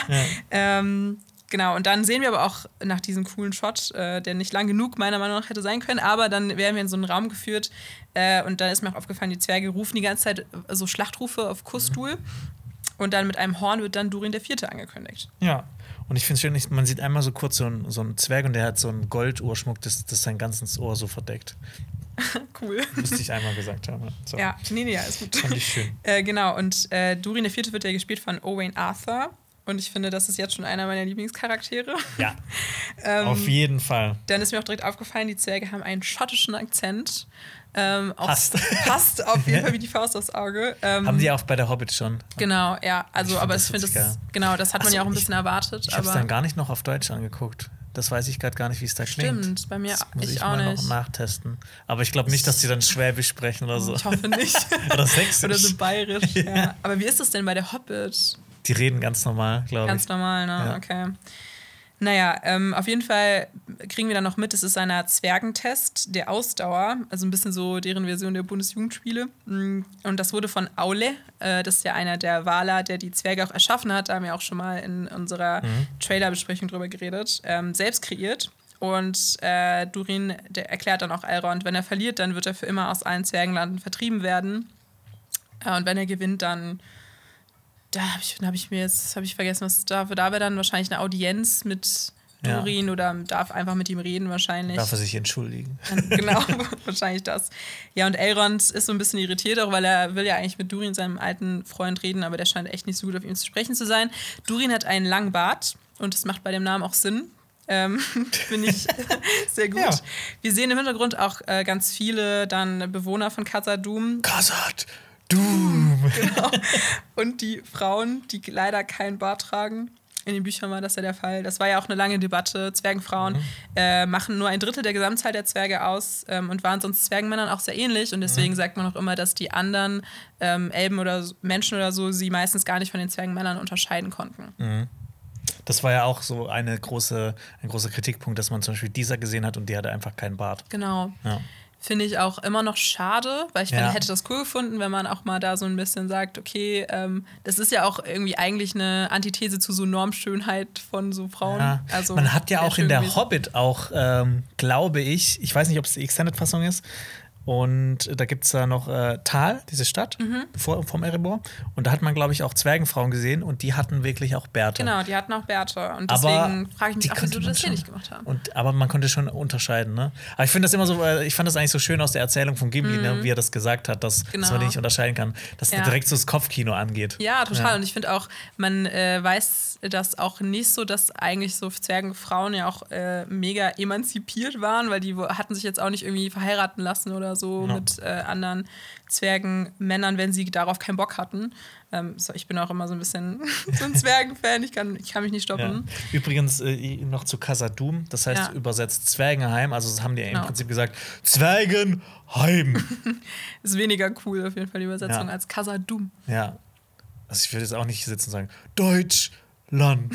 Land. Köln. Stimmt. Nein, du bist aus Bonn. Ich bin aus Bonn, ja. ja. Aber Köln, ich habe auch eine Liebe Bonn. für Köln. Okay. Ja.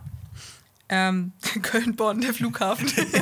ähm, genau, die beiden müssen sozusagen versuchen, die Steine mit einem spitzen Hammer zu zerstören, bis ich, sie nicht mehr können. Ich finde das richtig geil. Das ist richtig stumpf und richtig geil. Ja, voll. Das ist eine sauwitzige Idee. Ich liebe auch so da schon die Dynamik so zwischen ähm, Elrond und ähm, Durin, weil man halt so total merkt, dass Elrond so ist so, hey, was ist denn los? Und mhm. Durin ist so, du hast mich verletzt. Ja. Aber da kommen wir später noch zu. Und ich habe das Gefühl, dass das äh, so ein Stilmittel ist, was jetzt ganz oft vorkommen wird, auch in Moria. Du siehst immer so unter, untersichtig äh, Nahaufnahmen von Zwergengesichtern. Ja, das ist ein das war so, der, ja. das, ist so, war auch so ein, zwei Mal, ich habe gedacht, okay, das ist jetzt, das sind die Zwerge, die werden immer untersichtig und dann irgendwie so, ah, äh, ja. besonders derb, äh, derbe Gesichter dann so gezeigt. Genau, ist mir auch aufgefallen und das mochte ich auch irgendwie. Das war ja. so ein bisschen, äh, ja, so kann ich mir das vorstellen, dass die das dann auch feiern, so ein bisschen so Gladiatorenmäßig, äh, genau, wie ja, endlich passiert mal was. Oder wie so ein, wie so ein Trinkspiel. Ja, genau. So ein bisschen wie bei, bei Legolas und Gimli da auch ein ich glaube, das ist auch in der Extended-Fassung von Genau, in der, nee, äh, der Krücke des Königs. Sicher? Rückkehr ja, des Königs. Nach, nach der Schlacht von Helms Klamm. Ah, stimmt. Feiern die ja. Doch, stimmt, stimmt, stimmt. Ja. Ich habe die letztens erst alle geguckt, aber ja, naja.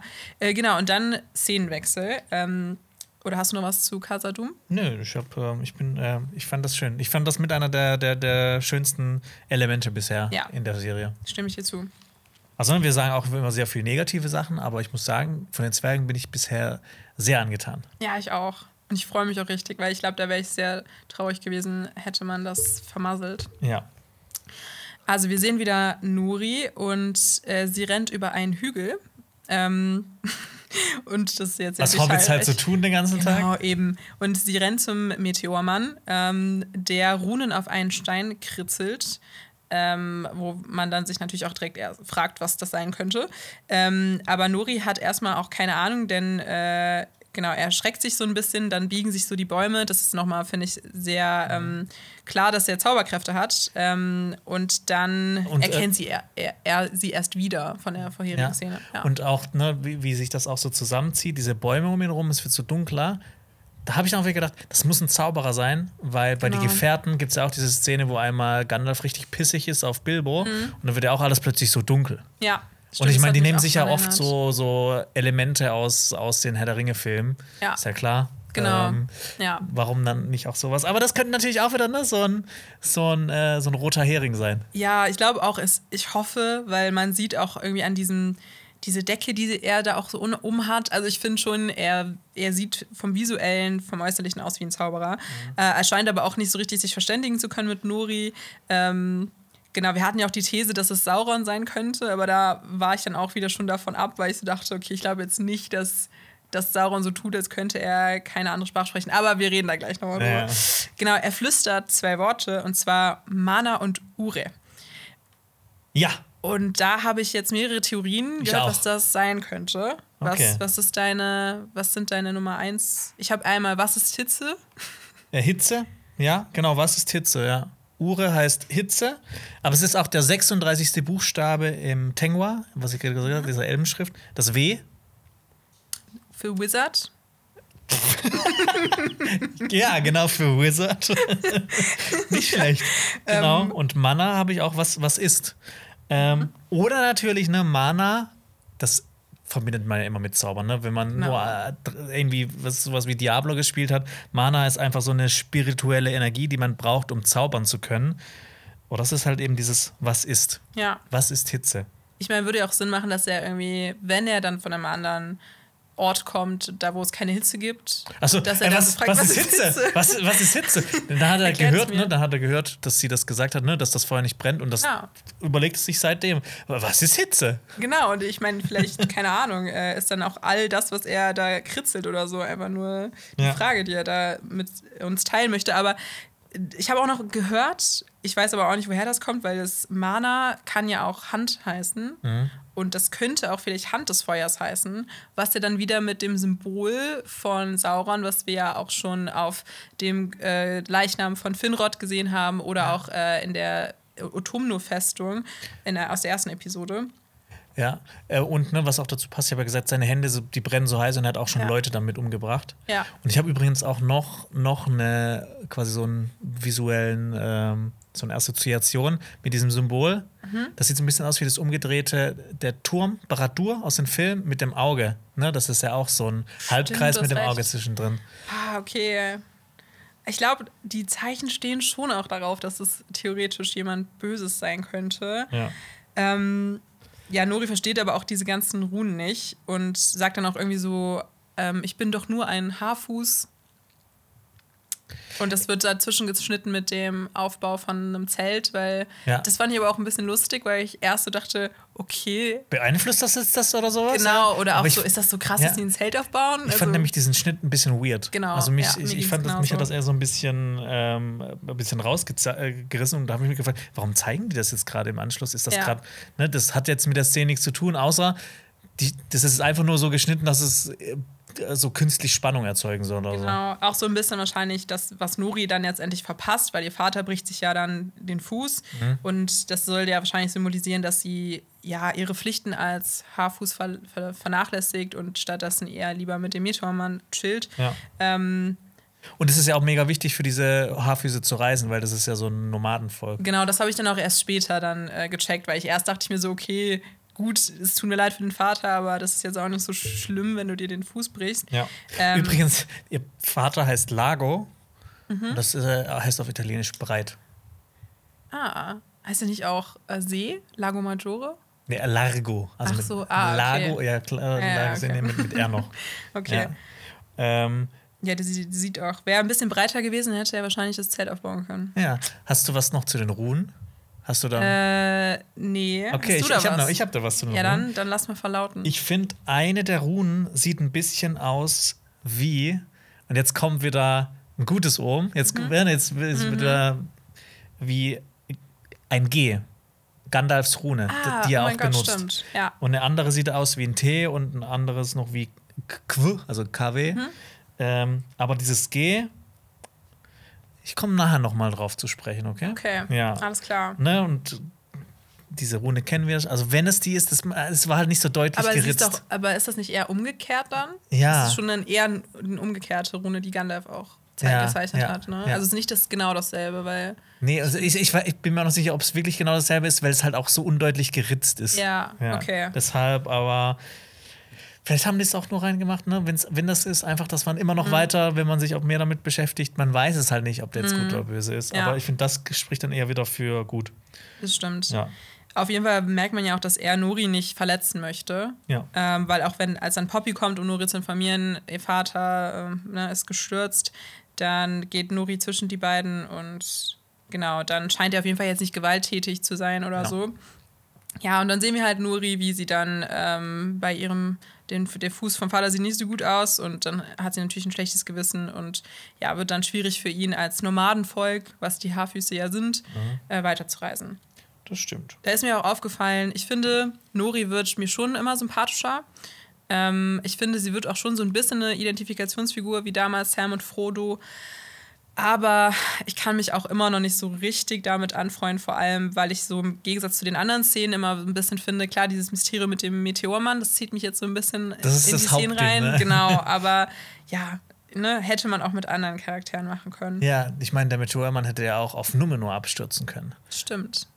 Da hätte man Ja. keine Hobbits gehabt, sondern noch mehr Leute von Numenor. Oder Menschen, ne? Das wäre wahrscheinlich auch nochmal spannend gewesen, da vielleicht so ein bisschen mehr zu erfahren, ne? Ja. Dann kommen wir mal wieder zu Galadriel, der Olympiaschwimmerin. Mhm. Und ähm, sie wird von Menschen aus dem Wasser gerettet, nur um kurze Zeit danach von einem Wasserwesen fliehen zu müssen. Und ähm, genau. Die, die Galadriel, die zieht es durch. Die hat jetzt wirklich die ganze Nacht hat sie quasi, ist sie da durch das trennende Meer gekrault, Mhm. Ja. um, um nach Mittelerde zurückzukommen. Es gab doch auch letztens diesen Typen, der durch den Rhein geschwommen ist. Äh, Er ist krasser als Galadriel. genau, er ist auf jeden Fall krass Aber als Galadriel. einmal drüber oder einmal Nee, nee, entlang? einmal entlang, aber der hat auch immer unterschiedliche Pausen gemacht, weil Ja. der ist auch durch Bonn geschwommen und dann wollten wir als Campus Radio irgendwie ein Interview mit dem führen und dann Ah. haben, haben wir uns auch so die ganze Zeit Jokes gemacht darüber, sind, sind wir dann auf dem Boot und interviewen ihn dann beim Schwimmen. Es war Ach so, mit so einem Boot nebendran. Genau, aber le leider ist das nicht so passiert. Okay, ja. Ähm, genau, die, äh, die Menschen, die sind sich ja so ein bisschen uneins auf diesem Floß. Manche wollen sie retten, andere nicht. Aber sie ist ganz schlau, sie verbirgt ihre Elbenohren, äh, Genau. ihre, ihre, ihre spitzen Ohren. Ähm, das wurde ja schon mal in der ersten Folge bei, bei Hallbrand etabliert, dass irgendwie Menschen nicht so gut auf die zu sprechen sind. Aber nur um nochmal so den. Ähm, also es gibt ja nur so die einen Menschen und dann gibt es noch die Numenorer. Und die Numenorer waren aber auch so mit der Zeit irgendwann nicht mehr gut auf die Elben zu sprechen. Anfangs waren die auch befreundet. Ja. Aber es kommt ja später raus, diese Menschen kommen ja auch aus den Süd, äh, Südlanden. Genau, Ja. ja. Und da sind die ja sowieso nicht so gut auf, auf Elben zu sprechen. Haben wir auch gesehen in der ersten Folge mit Arondir, ähm, genau, und Medor, dass sie ja dann auch so eine Art Posten sind, um es zu überwachen, ob die Menschen nicht wieder Morgoth verfallen. Ja. Und das fand ich hier auch sehr interessant, weil dann ja auch wieder gezeigt wird, okay, es gibt so diese Frau, die ist dann Ja. äh, Galadriel ja auch dann direkt so zutraulich irgendwie sind und die anderen sind dann eher so, nee, wir können uns jetzt das nicht leisten, noch jemanden mit so aufs Boot zu nehmen. Das fand ich interessant, weil das Ja. ja dann wieder die Ambivalenz so von so Menschen und wie, ob sie jetzt so gut oder böse sind, darstellt. Ja. Ich finde es auch prinzipiell cool, wenn man auf so einem engen Raum oder so in einem Raum oder so, das gibt es ja ganz oft, da gibt es so Filme und Serien gehen ja ganz oft um so Gruppen, äh, Gruppendynamiken. Mhm. Ja. So ein, so ein äh, Paradebeispiel ist ja die zwölf Geschworenen, wo dann einfach elf gegen den Angeklagten sind und einer Mhm. Ja. ist dafür. Und dann, Der ganze Film spielt Ja. eigentlich nur in einem Raum. Genau, und ja. die spielen da rein. Es geht einfach nur um diese Figuren, wie die miteinander agieren und was Ja. da halt für, auch teilweise für Allianzen und sowas genau. entstehen. Und wir haben ja auch noch nicht so viele Szenen gehabt, wo das passiert, ne? Und Prinzipiell finde ich sowas cool, aber ich finde, hier ist das echt so ein bisschen durchgerusht gewesen. Mhm. Ich meine, die war ja auf dem Boden, dann kam eigentlich schon das Vieh und hat äh, das Boot zerschlagen. Ja. Ähm, Du hättest es gerne länger gehabt, die Szene. ja, vielleicht, also entweder vielleicht das, also nur Halbrand zeigen oder halt, äh, ich fand es ein bisschen schade, hätte man ein Mhm. bisschen länger zeigen können. Okay. Ähm, einfach so, um so, so Misstrauen gegenüber nochmal vielleicht so, so größer ähm, äh, zu, machen. Ja, das würde ich dir sogar zustimmen. Man hat halt sehr schnell, dass dann so sie gelüftet wird als Elbin. Ja. Wir sehen ja auch dann zum ersten Mal Halbrand. Charlie Wickers. Genau, das ist ja quasi. Er hat, er hat schon den, den Aragorn-Vibe. Hat er, aber er ist auch nicht so heldenhaft wie Nee, Aragorn. gar nicht. Nee. gar nicht. Und Aber ich mein, ja? in, in die Gefährten, es gibt ja. Ich, ich finde, die Serie ist, ne, also bei, bei, bei Tolkien ist es ja ganz oft schwarz und weiß. Es gibt Ja. das absolut Böse, das absolut Gute und zwischendrin gibt es nichts. Ja. So bei, bei Die Gefährten ist Boromir noch so ein bisschen zwischendrin. Mhm. Aber ich habe das Gefühl, dass sie also mit der Serie so ein bisschen noch Ja. mehr Graustufen einführen wollen. Sowas wie Genau. Mhm. zum Beispiel auch Rogue One für Star Wars gemacht hat. Weil Star Wars war ja auch eigentlich immer super böse, Genau, super gut. Ja. genau, sind immer so die Bösen und Ja. wir kämpfen gegen sie ja voll. Also finde ich ähm, spannend und würde ich auch mir wünschen für die Serie, dass sie das ein bisschen aufbrechen. Eines der ersten Dinge, die ja Heilbrand auch sagt, ist, dass äh, das Aussehen täuschen kann. Ja. Ja. Ja. Aber genau, ich, ich habe jetzt überlegt, weil ich habe da auch ein paar Theorien gesehen. Ich kann mir vorstellen, dass Heilbrand vielleicht auch noch ein bisschen versteckt, wer er ist. Ja. Mhm. Ich meine, das, ist, das wird ja auch gesagt, ich, ich weiß gerade gar nicht mehr, wo bei Herr der Ringe, aber das halt oft so ist, ne? so Leute, die eigentlich so nett aussehen, sind eigentlich richtig böse. Genau. Und Leute, die böse aussehen, sind gut. Ja. Und deswegen kann ich mir vorstellen, dass Heilbrand vielleicht böse ist oder so. Mal gucken, mal gucken. Ja, ich bin auch gespannt, also was, was Ja. die noch alles mit diesen Figuren anstellen werden. Weil das ist halt ähm, die Chance für diese Serie, auch so Leute abzuholen, die sich eigentlich gut auskennen. Die haben einfach Figuren mit drin, die äh, neu geschaffen wurden. Ja. Und ne, du hast ja immer dieses Prequel-Problem. Du weißt ja am Ende, Galadriel Mhm. wird nicht sterben. Oder sie wird sterben und wiederbelebt werden. Oder so irgendwas. Aber Ja. Galadriel, es gibt die in die Gefährten. Wie willst du dann noch eine, eine Geschichte erzählen, die ähnlich spannend ist wie, Mhm. Das wie Herr der stimmt. Ringe zum Beispiel? Und letztendlich sind es ja re relativ wenige Charaktere, außer jetzt Elrond und Galadriel, die äh, dann, also nicht, nee, sozusagen, es sind viele Charaktere, die jetzt dazu erfunden wurden. ja, ja. Ja. Ja, äh, die Leute auf dem Boot ähm, sehen dann auch plötzlich ein anderes Boot und ähm, das wird dann gesagt, äh, dass das vielleicht Kors- Korsaren sein könnten, dass die trotzdem mal Schild sein sollen. Aber ähm, dann hätten wären die auf ein rotes Segel mit einem schwarzen Stern oder einem schwarzen Auge gestoßen, weil Ja. das haben die Korsaren auf ihren Segeln drauf. Genau, und wir erinnern uns, Korsanen sind dann Seeräuber, die wurden ja auch in Herr der Ringe, äh, genau, im dritten Teil ähm, von Aragorn und den Dunedain und der Totenarmee daran gehindert, an der Schlacht von Minas Tirith teilzunehmen. Richtig. Und dann kommt auch schon ein Wurm. Ein Mhm. Wasserwurm. Ähm, wir haben ja schon in der Trailer-Analyse gesagt, dass das vielleicht ein Wasserdrache sein könnte. Äh, die werden aber auch äh, Seeschlangen oder Fischdrachen genannt. Und ich finde auch, dass das sah schon sehr wurmig aus. Ja, Ich fand mein, ich auch. Äh, Wasserdrache, ich meine, Drachen werden ja auch als Lindwurm bezeichnet. Deshalb, das passt ganz gut. Ich mag das auch, wenn Menschen oder generell, äh, das kennt man ja auch, äh, Dinge, die dann eigentlich so ein Fantasy-Tiere sind oder so, als so äh, Tierarten bezeichnen, die sie kennen. Also zum Beispiel, das sieht, also der Wurm, der große Wurm, ich finde das Ja. irgendwie immer sehr cool. Ja, dass das so ein, äh, dass die nicht sagen, oh, ein Wasserdrache. Genau. Ja. Oder am besten noch diesen lateinischen Namen. Ja, Ein genau. Draconis. Draconis Aquaris. Aquarius, ja. Ja. Ähm, Ich habe auch, wie gesagt, ich habe ich hab das in nicht so guter Qualität gesehen, aber ich, hat- ich habe mir irgendwie gedacht oder äh, dass ich gesehen habe, dass da eine Harpune in ihm drin steckt oder ein, ein Genau. Speer oder das sowas. habe ich auch aufgeschrieben. Ich glaube, der war auf jeden Fall schon häufiger mal äh, mit Menschen in Kontakt. Oder vielleicht ist es ja auch von dem Kampf mit dem äh, Originalboot Ja. von denen.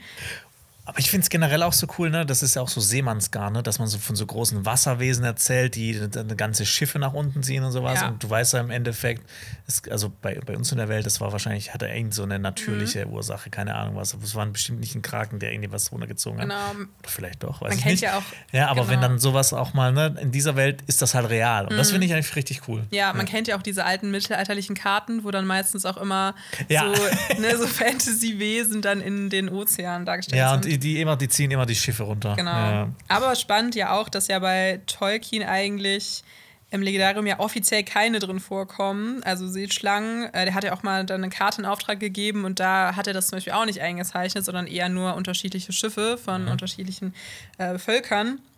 Aber es gibt ein Gedicht, äh, von, in dem Tolkien auch davon redet, dass das Meer von großen Lebewesen bewohnt wird.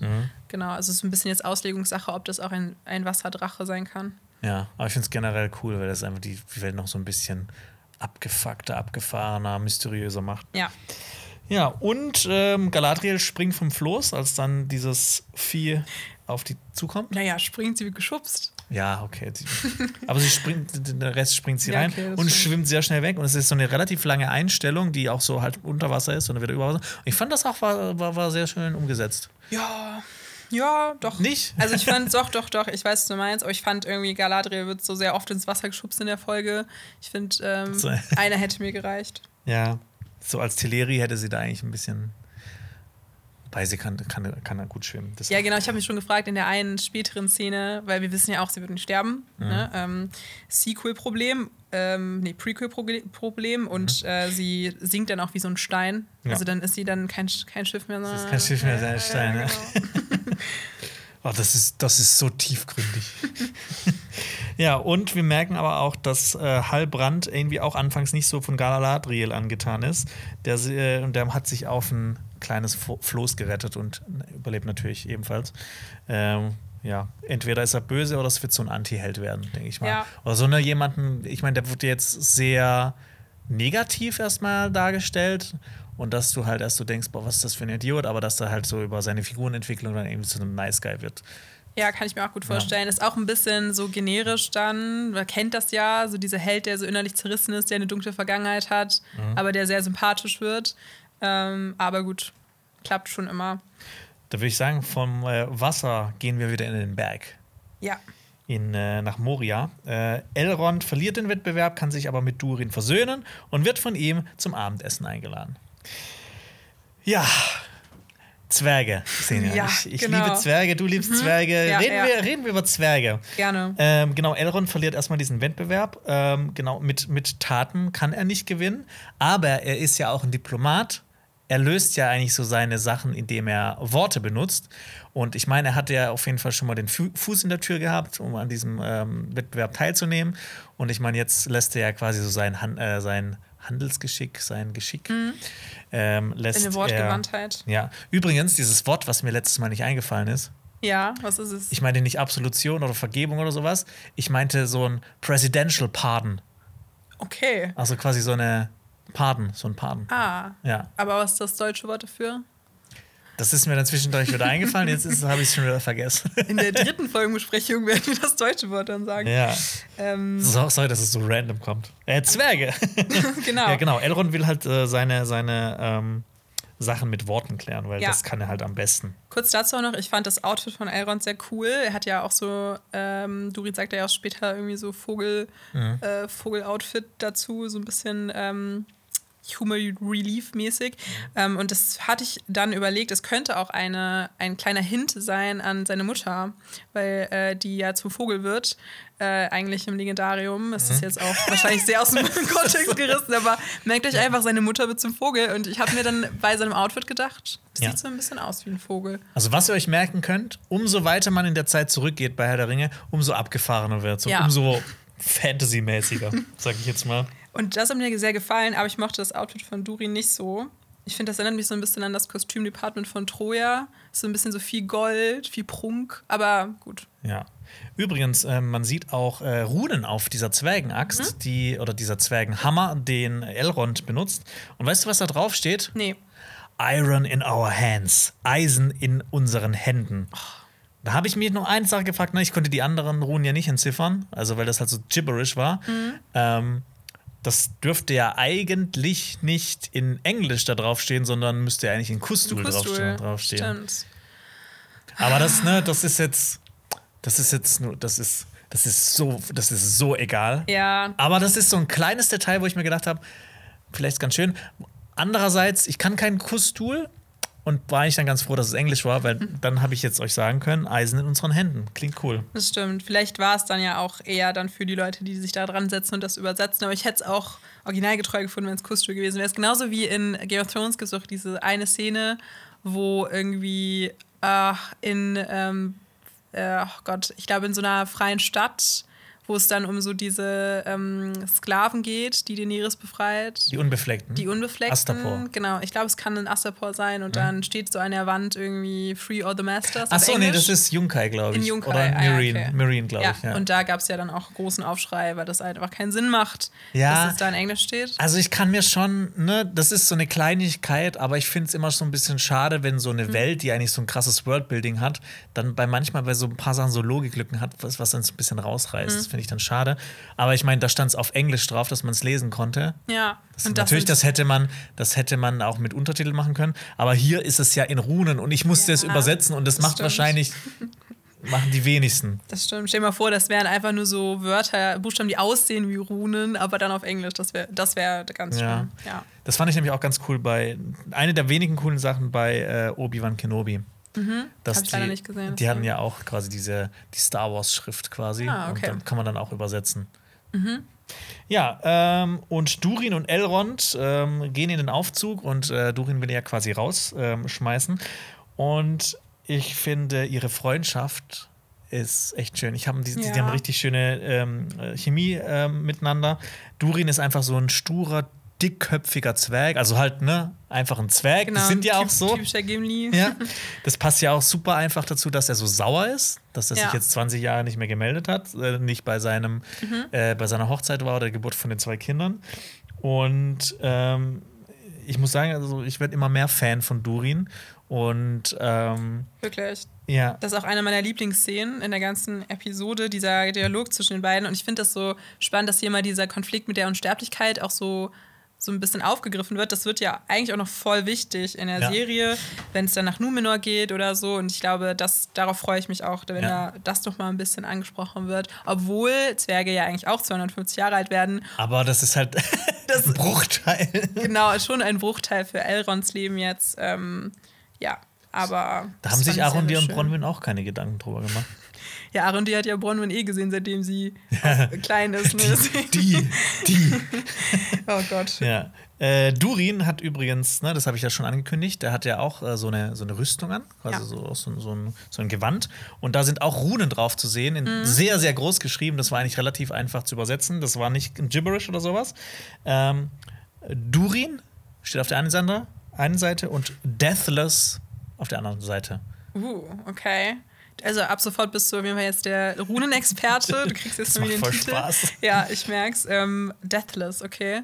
Also, ne, Theoretisch wäre er ja Deathless, wenn äh, die das hingekriegt hätten mit ähm, der Reinkarnation der Udurins. ja. Aber gut. Es gibt, ja, um mal kurz noch mal das einmal an, an, an, zu, an zu ditchen. Es gab der äh, allererste ähm, Stammvater dieses Hauses, der Longbärte, äh, war Durin the Deathless. Der wurde so genannt, weil er so mega alt wurde, also weit über die 250 Jahre Ah. hinaus. Und es gab immer wieder neue Durins und die sollten quasi so eine, so eine Reinkarnation von ihm sein. Und Durin der Vierte soll eben auch eine dieser Reinkarnationen sein. Ja. Und deshalb ist, heißt er auch Deathless, weil er immer wieder, wieder und wieder kommt. Genau, aber theoretisch würde es dann eben keinen Sinn ergeben, dass es zwei Durins gibt. Ja. Aber in der Serie soll das anscheinend aber auch noch einen Grund haben, vielleicht auch von der Handlung her, dass das spannender gemacht wird, dass er eben einen Vater hat. Ich warte halt- noch drauf. Ja, ich glaube, das soll ja, ne, der Vater ist ja auch auf jeden Fall mit dabei, dass es einfach so einen Konflikt gibt zwischen Ja, den beiden, so einen genau. Vater-Sohn-Konflikt. Ähm, aber ja, ich fand es einerseits cool, ne, dass das da drauf steht, aber andererseits, machen das, macht man das so? Schau mal hier, ich bin tu, tu, äh, Durin der Unsterbliche. Ist auch ein bisschen arrogant auf jeden Fall und das Ja. passt nicht so zu Durin, aber wer weiß. Oder wie so vielleicht- ein, wie so ein äh, hier so, so ein Wrestling-Titel oder so ein Box-Titel, da steht doch auch immer so Zeug drauf. Stimmt. Ahnung. Ich habe auch immer das, das Gefühl, Durin möchte ja auch ein bisschen verstecken, dass er eigentlich so eher so ein sensibler Typ ist. Das zeigt er uns ja dann auch im Dialog mit Elrond. Und so vor den Zwergen, der will er ja vielleicht auch so ein krasser Macker sein, Ja. der ja auch den Prinzentitel verdient. Ja. Ja. Ja, auf jeden Fall, Durin kann Elrond so ein bisschen verzeihen, beziehungsweise er, ähm, oder Elrond will sich ja entschuldigen. Genau, bei seiner Familie auch. Genau, und deshalb äh, lädt äh, Durin ihn nach Hause ein. Ich finde ich find so die ganze Chemie und diese, Mhm. so dieser, dieser Witz. Ja, Ich glaube, sowas kann schnell langweilig werden, aber ich finde, die haben das gut umgesetzt. finde ich auch. Ähm, und ja. das erinnert mich auch total an die Freundschaft zwischen Gimli und ähm, Legolas. Ja. Ähm, ja, dann kommen wir auch schon in die, in die Zwergenwohnung rein. Was ich natürlich immer schön finde, ne, das ergibt dann auch wieder Sinn, die ist halt nicht so hoch. Und Ja. Elrond ist da auch relativ äh, kurz äh, äh, unter der Decke. Mhm. Ähm, wir sehen auch Zwergenkinder, also wir sehen die nicht. Ich glaube, da hatten die auch Schiss davor, Zwergenkinder zu zeigen. Deshalb haben die einfach denen diese, diese Helme aufgesetzt. Ja. Ähm, die beiden heißen Gerda und Gamli. Fand ich auch witzig. Gamli, der Gammler. Hab ich mir auch gedacht. Und der hat so einen, ähm, so einen Drachenhelm auf. Das hat mich an eine Sache erinnert, die, will ich einfach noch kurz erwähnen, auch einfach nur, weil es cool ist. Ähm, es gab den Drachenhelm von Dorlomin.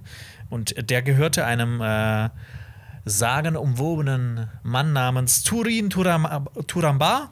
Und der ist im Prinzip so etwas wie Siegfried, der Drachentöter im Silmarillion, weil der auch mal einen Drachen tötet. Aber das gibt, es passiert noch so viel mehr bei dem, aber das, das kann ich euch jetzt nicht erzählen, weil sonst können Ja. wir noch mal fünf Stunden hier sitzen. Ja, auf jeden Fall. Da können wir, könnte man eigentlich mal ein Special zu machen. Das Mehrere Specials, sehr ja. cool. Ja. Aber ja, äh, Turin und äh, ähm, noch so ein, zwei andere Figuren sind auch so im Silmarillion mit so am genauesten beschrieben. Genau. Ja, auch Hardwar und so weiter. Also Ja. diese ganzen Menschen. Ja. Ähm, spannend auf jeden Fall. Ja. Ähm, aber dann sehen wir auch Disa, seine Disa, Frau. ja. Sophia Nombette.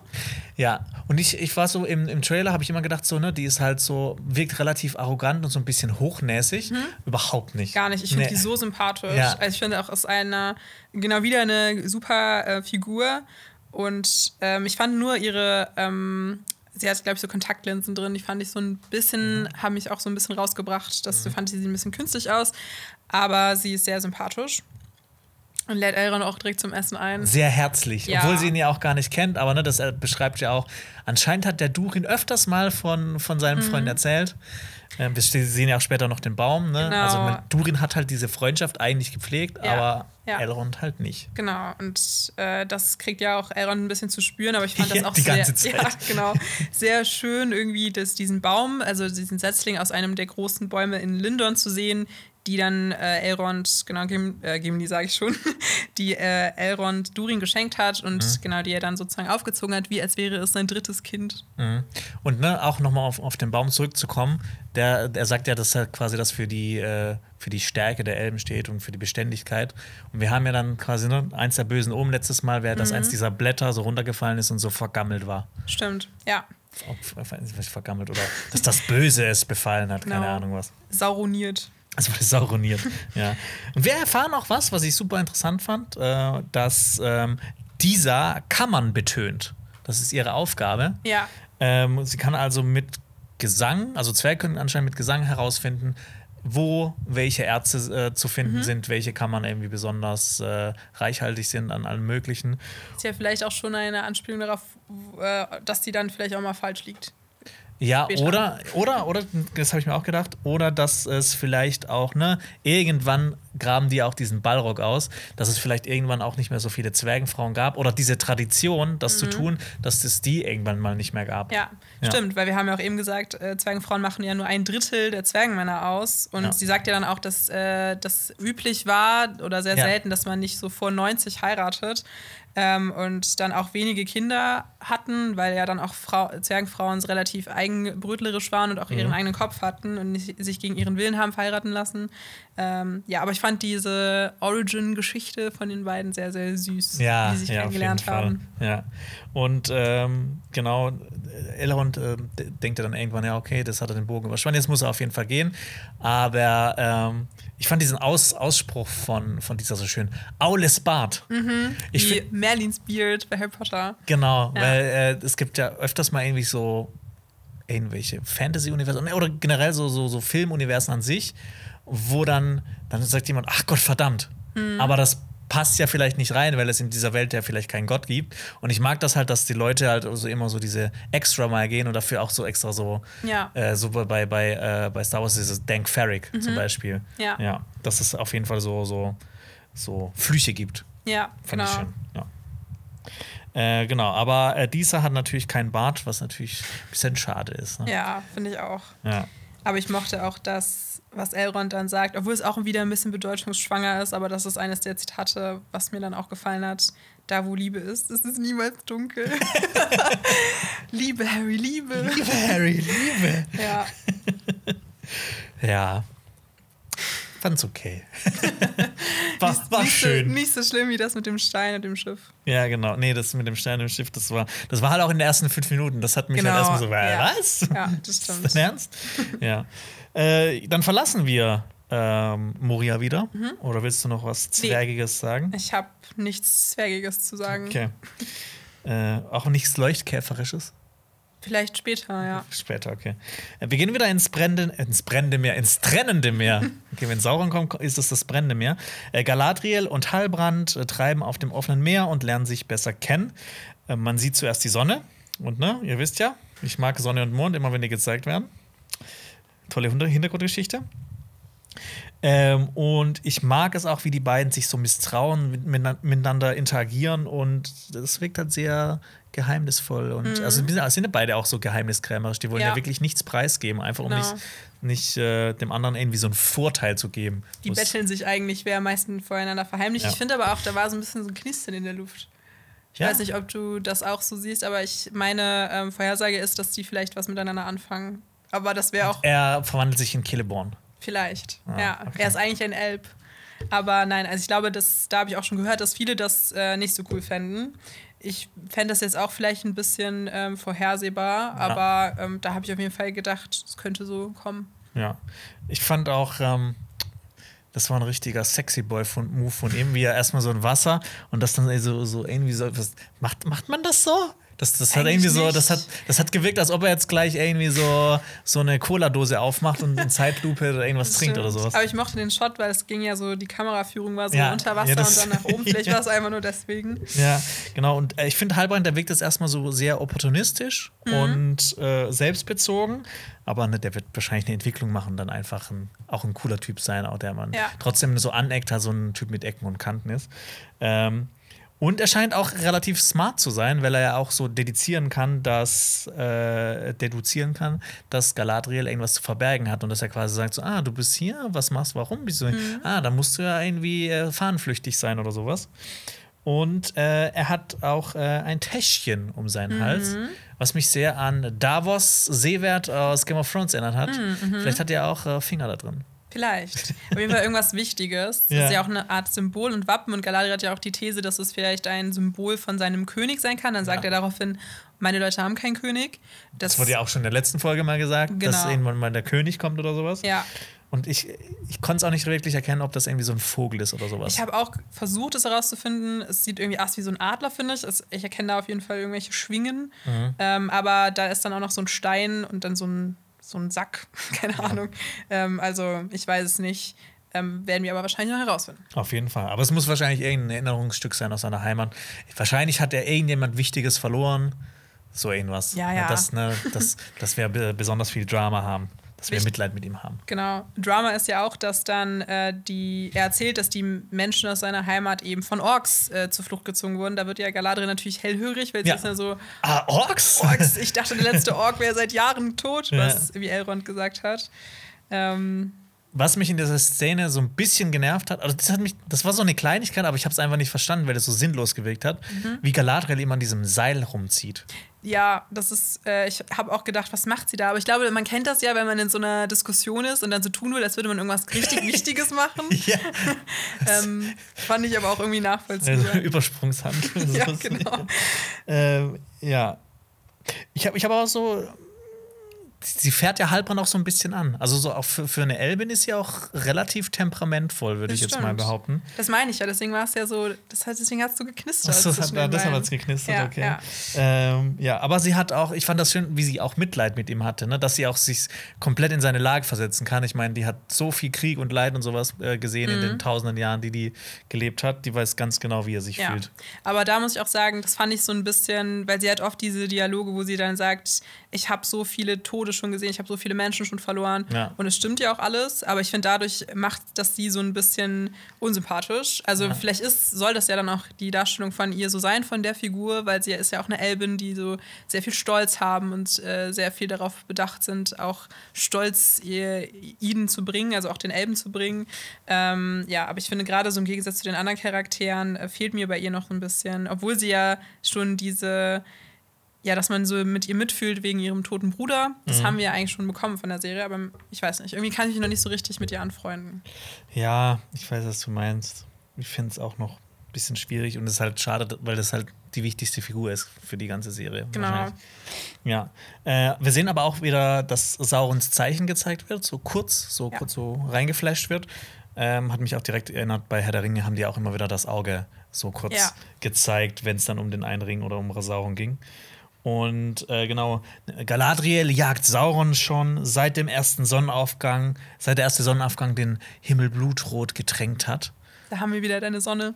Ja, und wir haben natürlich hier wieder, ich finde auch so eine Parallele zu, zu ähm, äh, die zwei Türme, wo Legolas sagt, eine rote Sonne geht auf. Heute Nacht ist Blut geflossen. Stimmt, eines von tausend Legolas-Zitaten, Ja. wo irgendwas vorhersagt. Ja, Ja, das stimmt.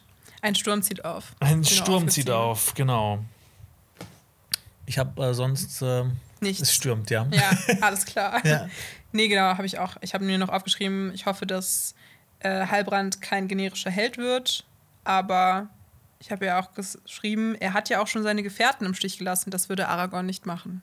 Ja, wobei man weiß halt auch nicht, ob das jetzt Gefährten sind oder einfach nur so irgendwelche Leute, die mit ihm gereist sind und er hat halt die Chance ergriffen, ist mitgereist. Okay, also würdest du das auch so machen, wenn wir jetzt auf einem Floß wären und würdest du dich dann eher Ich kenne dich jetzt ja schon ein bisschen. Ich würde noch ein bisschen warten, bevor ich dich runterschubse. Okay, alles klar.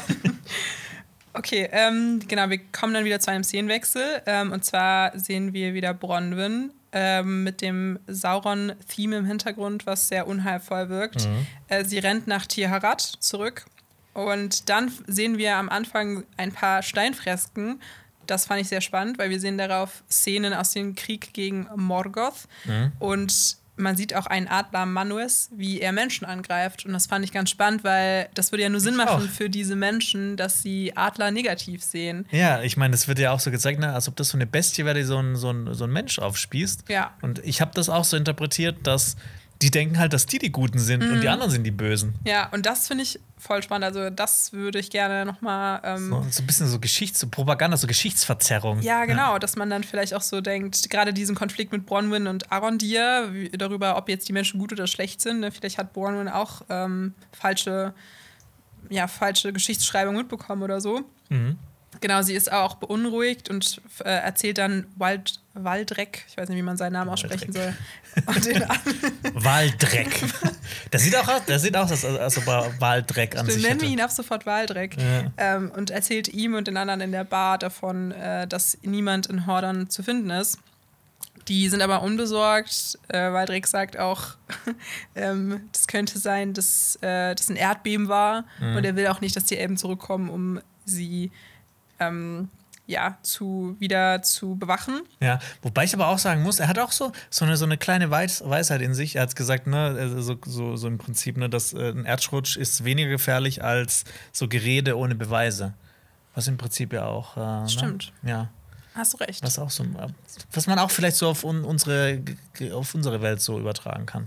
Auch wieder wahr, auch Ja. wieder wahr. Aber auf der anderen Seite wissen wir ja. Ja, wir wissen ja, dass es ein Ork recht sind. Ja, das stimmt natürlich. Aber dann sehen wir auch in einem anderen Shot ihren Sohn Theo, der den Boden angreift, weil wir haben ja schon in der Greift den Boden an, das klingt geil. genau, weil wir haben ja schon in der Folge davor, das fand ich ja auch ganz ganz nettes Storytelling, dass er ja schon von den Mäusen geredet hat, die Mhm. ihn äh, abfacken und äh, dann schlägt er mit so einem Gegenstand darauf ein. Da habe ich dann direkt gedacht, er wirkt ein bisschen verändert. Er Ja. wirkt aggressiver. Ja, vorher. also, ne, wir haben ja eh schon angenommen, ne, wir wissen nicht, wer sein Vater ist. Genau. Ist es vielleicht Sauron? Oh, bitte Nee. nicht. ne? äh, aber das, äh, er wirkt schon irgendwie so düsterer. Er hat ja auch dieses Schwert gefunden. Ja. Und ich meine, die Szene beginnt damit, dass er intensiv ins Feuer schaut. Und wenn Figuren intensiv ins Feuer schauen, Mhm. dann ist das ja meistens kein gutes Zeichen, dass die irgendwie so äh, mentally stable sind, sage Ja, ich jetzt mal. Du hast recht. Er hat eigentlich alle Prämissen, um böse zu werden. Ja. Und er Muss denkt nur dann, noch Tiere quälen anfangen, sowas. Irgend so, so, so einen Hund treten. Ja. ja. ja. Genau, Kick the Dog, ne, Ja, kennt man genau. ja. Äh, durch das Loch im Boden schauen ihnen dann aber keine Mäuseaugen, sondern Orkaugen entgegen. ja. Dann sehen wir kurz Arondir in den Tunneln unter Hordern. Ähm, dann zieht er ein bisschen wie so bei ähm, hier ist äh, Silence of the Lambs, so ein, so ein Nagel aus der Wand. Mhm. Äh, und genau, da, die Szenen mochte ich sehr, weil die waren so sehr horrorfilmartig. Und hier wurde mal die Titelmusik auch subtiler eingesetzt Ja. als vorher, weil das fand ich ja so ein bisschen übertrieben. Ich fand es auch super interessant, weil es ist ja auch so sehr klaustrophobisch. Und so Elben in so einem engen Gang mal zu sehen, ist halt auch mal interessant.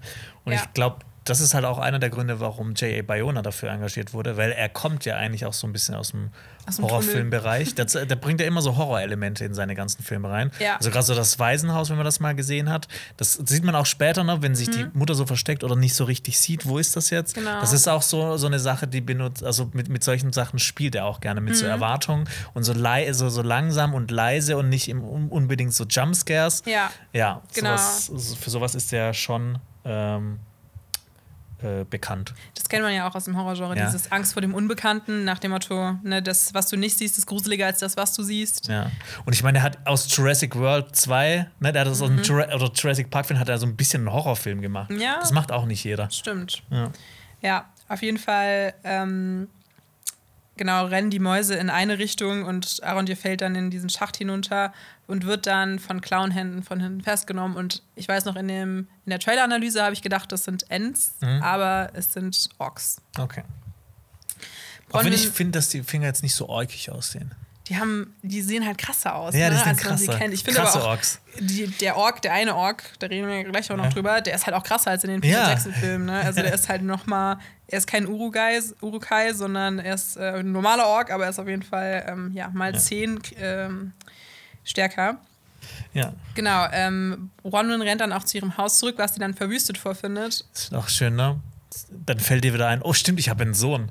Ich bin nicht erstmal zu ihm gerannt, habe ihm gesagt, komm mit ähm, in die Stadt oder sowas. Ich, äh, Mhm. Du bist jetzt bei mir, ich beschütze dich. Nee, der, ach, der, Ja. der, der, der schafft das schon. Ja, genau. Das, aber ihre Muttergene kommen ja dann auch noch hervor eigentlich, Ja, weil ja.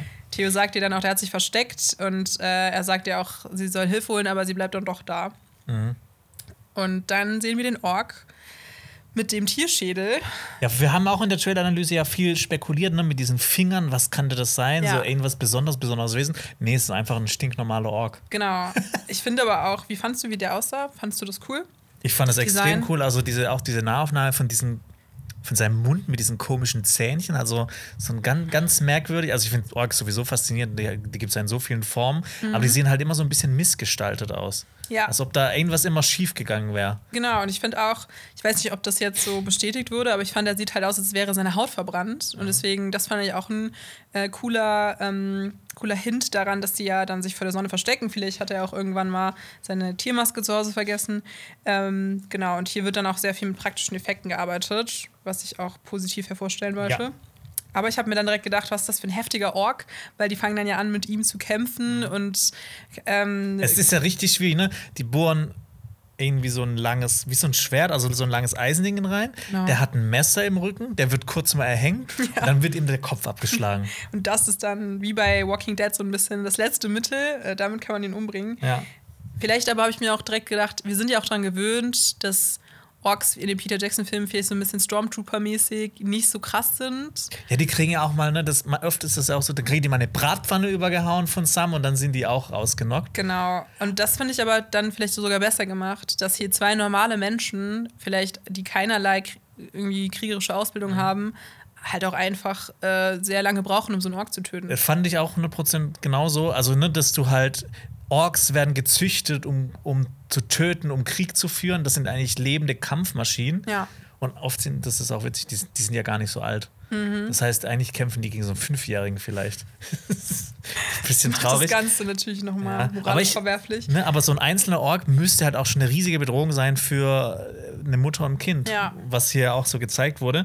Und das hat mich auch so, wo du auch Walking Dead gerade schon erwähnt Mhm. hast, auch so ein bisschen dran erinnert. So in den ersten Staffeln von The Walking Dead es sind ja auch einzelne Zombies, einfach Mhm. Ja. schon so ein riesiges, äh, so, ein, äh, ähm, so eine Voll die riesige Bedrohung, ja. die man überwinden muss. Und irgendwann später ist das so bla bla bla bla bla hier alle kaputt. Ähm, ich mag das so richtig gerne. Ähm, und ne, du hast ja auch so den direkten, direkten Gegensatz. Du sie- siehst in der ersten Folge, wie Galadriel so ihre Choreo Chore Choreografien macht und einen Schneetroll einfach abmurkst. Mhm. Und die haben ein Problem, Ork zu töten. Aber das fand ich cool. Das macht einfach die Bedrohung noch ein bisschen größer. Genau, und auch realer, ne? Ja. Ich mochte auch dann so diesen, ich glaube, das war ein Flash-Cut oder Jump-Cut, wo dann so gezeigt wird, dass sie eben so diesen Kopf von dem Ork auf die Bar, den, äh, den Bartresen haut. Ja. Und da dachte ich mir dann auch so, sie ist die bessere Galadriel. ähm, ja, und dann sagt sie dann, lass abhauen, Leute. Die Orks kommen. Ja, vernünftig. Und dann kommen wir wieder zu einem Szenenwechsel und wir sehen Galadriel und Halbrand im Sturm. Und sie haben auch Probleme, das Floß über Wasser zu halten. Ähm, und dann kommt es irgendwie dazu, dass die beide sich gegenseitig retten, weil ähm, genau sie ihm irgendwie ihre Hand reicht und dann aber leider ins Wasser fällt. Sie will sich an den Mast binden. Genau. Warum auch immer. Jesus. Hat auch ein bisschen eine Jesus-Symbolik, genau, wie sie dann so runtersinkt. Ich finde, er überlegt ein bisschen zu lange, bis er sie rettet.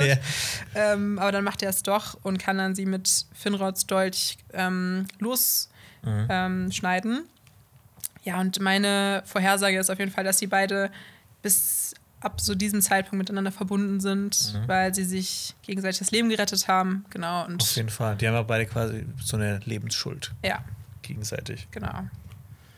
Hast du da noch was zu? Nö, das war. Ich fand es auch schön inszeniert. Ja. ja. Aber ja. ja Mehr habe ich jetzt auch nicht dazu zu sagen. Okay. Geht mir genauso. Ähm, Wobei so ein bisschen, was man da auch sagen könnte, ne? Herr der Ringe, die Gefährten, Sam geht unter und dann kommt irgendwann Frodo und zieht ihn hoch. Das ist ja auch so eine Parallele, die man vielleicht noch ziehen könnte. Stimmt. Ja. Ähm, okay, dann kommen wir wieder zu Nori, Poppy und dem Meteormann. Nori, Poppy und der, das klingt wie so eine Zeichentrick-Herr der Ringe-Serie. Ja, kommt bestimmt direkt danach. Der Meteormann guckt sich die Sterne an. Mhm. Und Nori sagt auch, dass es bald soweit ist, dass die Hobbits wieder weiterziehen und dass sie versucht hätte, ihm zu helfen, aber dass das ja anscheinend nicht klappt, weil die beiden nicht sich verständigen können. Und dann kommt es zu der berühmt-berüchtigten Glühwürmer-Szene, denn sie scheinen seine Aufmerksamkeit zu erregen. Und dann geht diese Lampe kaputt, in der sich die Glühwürmer befinden. Und genau dann scheint er sie so ein bisschen zu verzaubern, dass sie eine Art Sternbild bilden. Ja, aber was ne, dann nimmt sie auch so in die Hand und flüstert denen was zu. Genau. Und das hat mich wieder saukrass an Gandalf und diese ja. Motte erinnert. Genau, mich auch. Dann hat man Gandalf wieder das Gefühl, ah, der ist gut, das ist mhm. vielleicht ein Zauberer, doch wieder. Ja, ja, genau. Auf der anderen Seite flüstern verbindet man ja natürlich auch immer mit Frodo und den Ringen ja. und äh, auch Sauron. Das heißt, ich muss sagen, aber auch die ganze Szene wirkte auf mich jetzt auch nicht so freundlich. Also er wirkte ja, so, so beides so, ne? Das ist immer so so, genau. so, so ambivalent. Ja, und also. ich finde auch das Sternbild, was er dann zeichnet, das hat er ja auch vorher in den Sand gezeichnet. Da habe ich auf jeden Fall eine Parallele gesehen. Und Nori glaubt dann auch, dass man, dass die beiden ihnen helfen müssen, diese Sterne zu finden. Ja, ich meine, was jetzt auch noch äh, ein äh, Punkt sein kann, dass er gut ist. Er schaut halt in die Sterne hoch und mit Sterne und sowas verbindet man eigentlich immer Elben und die Wala, also ja. so mit die, die guten Leute. Und dieses Sternenbild, ähm, das sieht so ein bisschen aus wie so ein K, ne? Mhm. Also sieht nicht so ganz aus wie das, was er vorhin gezeichnet hat. Also das war schon eine andere Rune. Ähm, und witzigerweise, diese Rune steht ebenfalls für G. Die jetzt eher mit den ja, Sternen zeichnet. Genau, dieses K, das steht ebenfalls für G. Also haben wir schon wieder Gandalf. Ach Gott. Ähm, Wenn es Gandalf ist, ne? Oder sucht er vielleicht Galadriel? Oder Gilgalad? Ich meine, das würde ja auch Sinn machen, dass er sagt, er will so die Sterne finden. Und da dachte ich, so Sterne könnte ja auch bedeutend für Elben stehen. Vielleicht mhm. sucht er wirklich dann eben eine Elbin oder eine Elbe. Oder er sucht die Band, die Sterne. Ja. Kann auch sein. Und äh, ich meine, Sternbilder, das wird ja auch gezeigt. Ich habe auch äh, erstmal geguckt, ähm, ob das vielleicht irgendwie ein Sternbild ist, weil es gibt auch in der Welt von äh, Tolkien ganz viele Sternbilder. Ja. Zum Beispiel die Valakirka. Mhm. Ähm, und die sind auch immer mit, äh, mit, mit großer Bedeutung aufgeladen. Ähm, aber ja, falls das auch ein Sternbild aus unserer Welt ist, ne? Ihr Leute da draußen, die Astronomie die Astronomen. Mögt, ab in die Kommentare mit euch. Ja. Und ja, ich, ich habe nach dieser Szene habe ich immer noch das Gefühl, ich weiß nicht, ob der gut oder böse ist. Ich habe eine hab ne Theorie. Mhm. Also, ne? Hau raus. Ne, G. Gandalf und sowas, das ist ja schon eindeutig. Aber es kommen auch immer wieder diese bösen Sachen, ne? dass, dass er irgendwie so irgendwie auch so böse wirkt oder dass diese Leuchtkäfer dann kaputt gehen oder sowas davon. Ich kann mir vorstellen, dass es vielleicht beides ist, dass er ein Maya ist. Mhm. Und wir wissen ja auch, es gab gute Maya, wie Gandalf oder wie äh, Melian oder äh, viele andere. Mhm. Und es gab auch böse Maya, sowas wie Balrog oder Sauron. Mhm. Und vielleicht ist er so ein Maya, der noch dazwischen steht. Mhm. könnte ja sein, dass er auch aus Valinor verbannt wurde Mhm. oder keine Ahnung was, weil er wurde ja dann, der Meteor kam aus der Richtung. Ja. Aber meine Theorie ist, dass, dass der Typ Maya ist und Okay. aber noch nicht so ganz genau weiß, ob er jetzt gut Mhm. oder böse ist. Okay, da würde ich sogar fast mitgehen. Also das heißt, du, er könnte sozusagen beides sein. Ich fände es spannend, wenn er böse wäre, weil dann würde dann diese ganze Storyline mit Nori auch noch mal mehr Gewicht kriegen, Ja. weil diese neugierige Art von ihr theoretisch dann dazu führen könnte, was ja Gegallert auch gesagt hat über Galadriel zum Beispiel, dass dann eher mehr ja, Sand aufgewirbelt wird und dass es dann eher dazu kommt, dass sie dafür verantwortlich ist, dass Mittelerde in Gefahr ist. Ähm, ich fand, es gibt ja mehrere Indizien, dass es theoretisch auch Sauron sein könnte. Also, das, ne, jetzt um ein bisschen das deiner These entgegenzustellen, also die Einschlagsstelle sah aus wie ein Auge. Sauron hatte auch Zauberkräfte, also Sauron war ein Maya. Ähm, die Serie sagt ja auch, dass das Feuer in diesem Krater nicht heiß ist, genauso wie in der Festung, wo Galadriel das Zeichen von Sauron gefunden hat. Und Sauron hat ja auch mal behauptet, von den Valar geschickt zu sein. Und das würde dann auch Sinn machen. Wir hatten ja schon mal die Umlaufbahn festgestellt. Und wenn er dann so tut, als wäre er von aus Valinor gekommen, mh, genau, würde das vielleicht auch Sinn machen. Ja. Oder dass wir, dass er einer der bekannten Maya ist, die wir auch schon kennen. Also wenn wir jetzt dran erinnern, aus den Büchern kennen wir äh, Radagast, Gandalf und Saruman.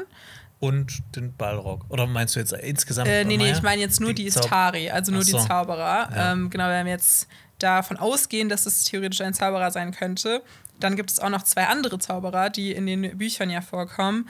Und zwar die blauen Zauberer, die von ähm, Die immer so viel saufen gehen und so. genau, die in den Osten und Süden Mittelerdes geschickt wurden. Und äh, Tolkien hat da einmal zu gesagt, dass er glaubt, dass sie ähnlich wie Saruman in ihrer Mission ähm, Mittelerde von dem Bösen zu befreien gescheitert sind. ja, vielleicht hat auch einer der blauen Zauberer die Olifanten hochgeschickt oder so. Oder stärker gemacht und sowas. Eben, das könnte natürlich auch sein. Ja. Also ich bin da, glaube ich, auch bei dir, dass das auf jeden Fall ein Maya ist oder jemand, der zaubern kann. Sauron halte ich für unwahrscheinlich. Ähm, ja, ich hoffe nicht, dass es Gandalf ist. Ja, ich glaube, der ist zwischen den Stühlen und ne, diese Serie bringt auch so Graustufen rein. Ich meine, das ist ja. Das ist okay, das, ich mag diesen Vergleich nicht, aber das ist ja ähnlich wie mit, mit Ray in äh, Episode 9.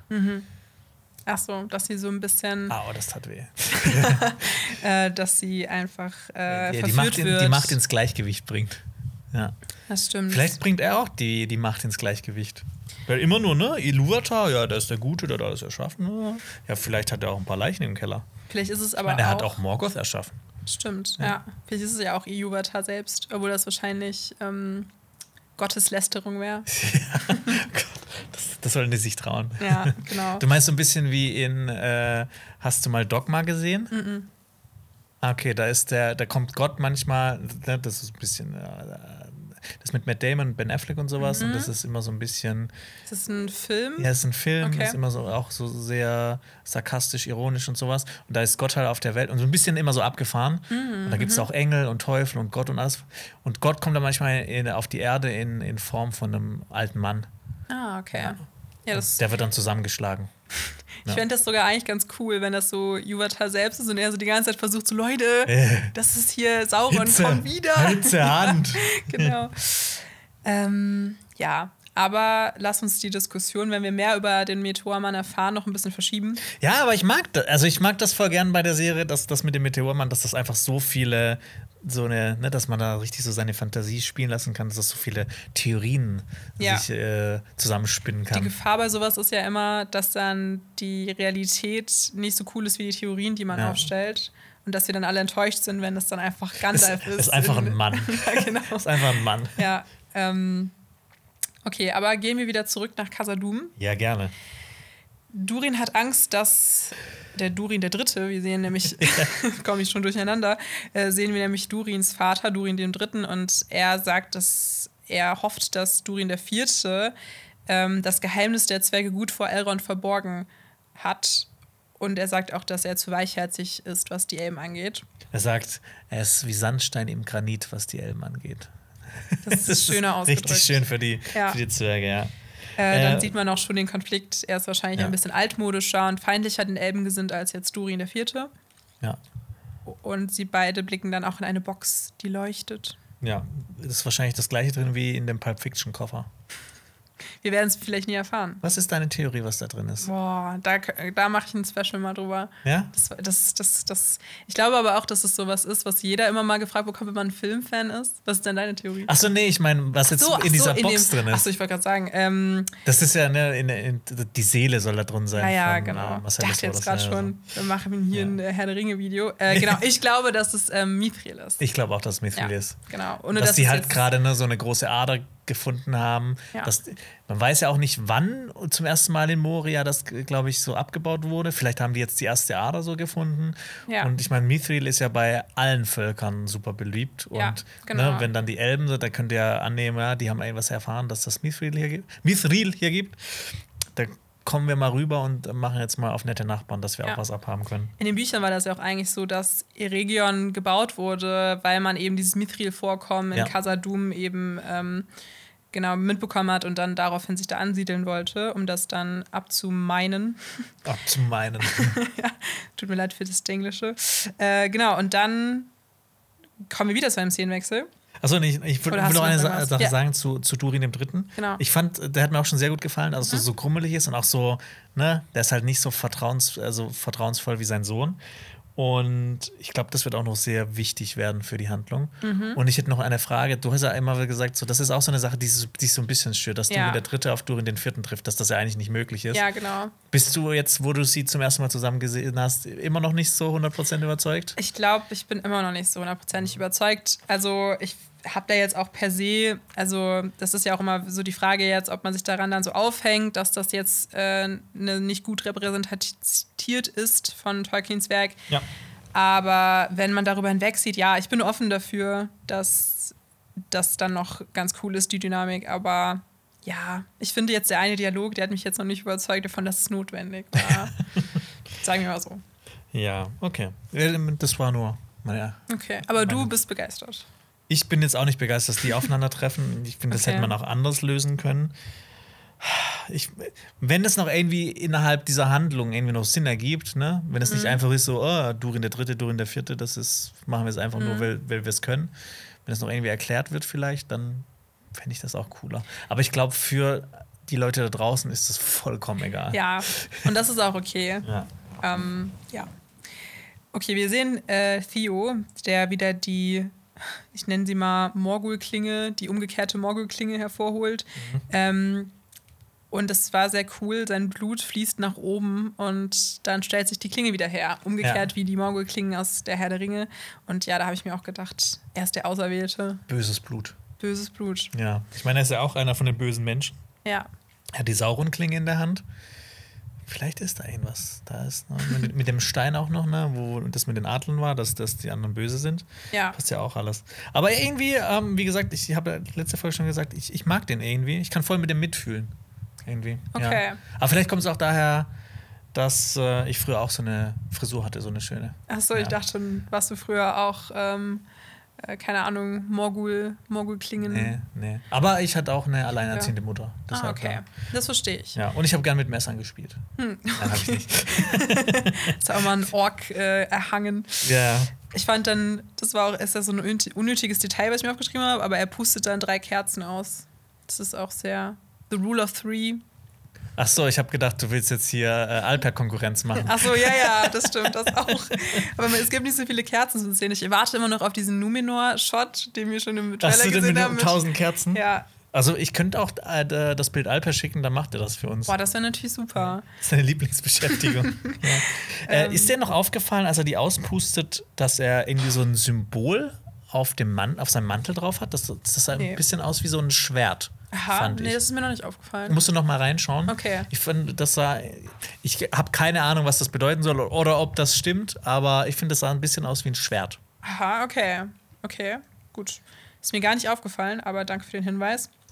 Ja, auf jeden Fall ähm, sagt dann seine Mutter, ähm, genau, ob er fertig ist. Und dann sagt er, ja, ich bin bereit. Und genau, die Szene endet dann, wie die beiden sich den anderen Menschen anschließen und dieses Sauron-Lied ballert. Das ein Liedballer. Genau. Ja, aber hat mich äh, auch so ein bisschen erinnert, ach, das erinnert mich alles immer so an Herr der Ringe. Ja. Na, wie die Menschen jetzt in, diese, in, diese, in diesen Wachturm reinziehen, Mhm. so ein bisschen wie die Ro Rohirrim ziehen von Edoras nach Helmsklamm, weil sie sich da besser verteidigen können. Mhm. Ja. Vielleicht gibt es dann auch noch eine große Schlacht. Hoffentlich. Also wenn es in der ersten, äh, in der ersten Staffel keine große Schlacht gibt, bin ich ein bisschen enttäuscht. Ich glaub schon. Also ich meine, es gab schon eine große Schlacht, aber Nur in dem im Prolog. Prolog. Ja. ja. Ähm, genau, wir kommen zur letzten Szene. Ja, die hat mir gefallen. Mhm. Wenn man da wieder sehr viel reininterpretieren kann. Genau, wir sehen Galadriel und Halbrand auf einem Floß und sie werden von einem Schatten auf einem Schiff überrascht. Ja. Dann habe ich eine Frage. Jonas, wer denkst du, könnte das sein? Also das ist. Ich, ich finde, es ist eindeutig. Das ist eindeutig. Ja, ich Okay. hätte 100% gesagt, das ist Elendil. Ja, ja, habe ich auch. Also, Elendil. Elendil kennt ihr aus dem Prolog. Das ist der Typ, der gegen Sauron kämpfen wollte, von dem gegen äh, den Felsen geschleudert wurde, kaputt war. Und ähm, mit seinem Schwert hat dann sein Sohn Isildur äh, den Ring von Saurons Hand geschnitten. Und er wird auch ähm, manchmal Elendil der Lange genannt. Äh, äh, genau. genau. Genannt. Ja, weil er 2,40 Meter groß Ja, ist. weil Numenora waren äh, sechs, fast an die sechs, sieben Meter Ja. groß und äh, sehr viel größer als die Menschen. Ja, und sein Penis wurde auch der Wasserdrache genannt. Schön. Ja, äh, genau. Diese Sonne kommt von hinten, verdeckt so, so ne? also das über, überblendet alles. Er hat eine Sonne auf seinem Schwert. Er hat Sonnen auf seiner Rüstung. Ähm, er, sein Sohn heißt Anarion, Sohn der Sonne. Und sein Schwert Narsil, das, was mit dem dann auch später Saurons Finger abgeschnitten wird äh, und der Ring, ähm, das ist, das soll mit dem Licht von Sonne und Mond geschehen haben. Ja. Also für mich, jemand, der Sonne und Mond mag in Herr der Ringe, ist das eigentlich das Schwert. Äh, genau, deshalb hätte ich jetzt gesagt, es sprechen so viele Zeichen mit der Sonne, der Sonne auf der Rüstung, der Sonne auf dem Schwert und dem Sohn. Der Sohn der Sonne heißt, spricht eigentlich so viel für Elendil. Ja, das stimmt. Es könnte aber auch Isildur sein, weil wir haben auch schon gesehen in den Trailer-Shots, dass er ähm, auch eben, genau, sich ja gerade ausprobiert, auch so als Seefahrer. Ja. Könnte auch sein Sohn sein. Aber die Oh, Haare ja. waren so ein bisschen länger. Ich habe auch erst gedacht, vielleicht auch Al-Farazon, weil Oh, nee. vielleicht so von der, von der Silhouette. Aber der mag ja gar nicht Elben. Ja, ja, Deshalb genau. ja, äh, Aber dann hätte er sie ja wahrscheinlich nicht. Ähm, du meinst, er hätte sie dann nicht äh, ihnen geholfen. Aber das sehen wir ja auch noch nicht. wissen wir ja noch nicht, ja, Vielleicht ja. schubst er sie ja, Ja. wieder zurück ins Meer. Ja. Und Nein, aber. ich habe das Gefühl, da wurde auch zum ersten Mal, äh, zum ersten Mal, äh, zum ersten Mal so ein äh, Theme von Numenor eingespielt, Ja. was ich schon mal ziemlich nice fand. Fand ich auch. Ja, genau. Das unterscheidet sich auch sehr von den anderen Themes. Ja, Das mochte ich dann auch. so ein bisschen, das wirkte so ein bisschen wie wenn man in einem Film in eine Wüstenregion geht und dann kommt so eine, ich sag mal, ethnische Musik. Das ist so orientalisch. ja, so ein bisschen orientalischer, ja, ja. sowas. Ja, obwohl man ja wahrscheinlich Orient es gibt ja auch diesen Orientalism-Theorie, eigentlich sollte man das ja nicht mehr sagen. Ja, ja, aber stimmt. naja, gehen wir nicht da. Fernöstlichkeit. Das Fern- ist, ja, das ist auch immer so. ja, schwierig. genau. Auf jeden Fall, man denkt an Sand und Tücher. Sand und Tücher. Ja. Oder an, äh, hast du mal Hidalgo gesehen? Nee, was ist das? Das ist ein Film mit Vigo Mit Mortensen. Damon. Nee, da geht es um ein Pferderennen in boah, irgendwie irgendwo im arabischen Bereich. Ähm, so in den 20ern Oh, okay. Jahren oder sowas. Und, äh, Setting. und äh, äh, Viggo Mortensen spielt da so jemand, der da mitreitet. Okay. Und so die Musik passt dazu. Und ich meine, ne? Dann Mortensen die, passt jetzt die ja Verbindung Viggo Mortens Aragorn. Aragorn ist ein äh, Nachfahre von den Numenorern. Vielleicht hat ja jemand aus diesem Film dann auch diesen Score mit, zusammen mit Ja. Bear McCreary Ja. gemacht. Wer weiß. La- Lass, lass alles an dieser Serie so komplett tot interpretieren. Bitte. Ja. Aber wir sind ja schon dabei. Du als Runenexperte, du hast jetzt hier eine Tradition angefangen. Gif wie Gandalf. genau. Wie Gabba Gandalf. Also, was ist denn jetzt, das ist jetzt der Schluss, ne? Das heißt, wir haben jetzt, was ist denn deine Meinung overall von der zweiten Episode, Jonas? Ja, also die zweite Folge hat mich schon viel mehr abgeholt als die erste Folge. Ich fand, bei der ersten Folge haben mich halt, es gab so viele Ungereimtheiten, so Ungenauigkeiten und so, so Sachen, die mich einfach gestört haben, was jetzt so den, die Lore angeht. Ähm, aber ähm, ich fand hier alles, was mit den Zwergen zu tun hatte, die Zwergenkultur, alles, was da, da gezeigt wurde, die Chemie zwischen Elrond und Durin, fand ich gut. Es gab auch nicht mehr so viel Hobbit-Anteil, das war mehr äh, dieser Meteormann, was ich äh, besser fand. Und es hat auch so ein bisschen mehr Horror und Spannung gehabt, gerade Ja. so in dem äh, Part, wo mit, mit Bronwyn und mit Theo, wo die gegen den Ork kämpfen.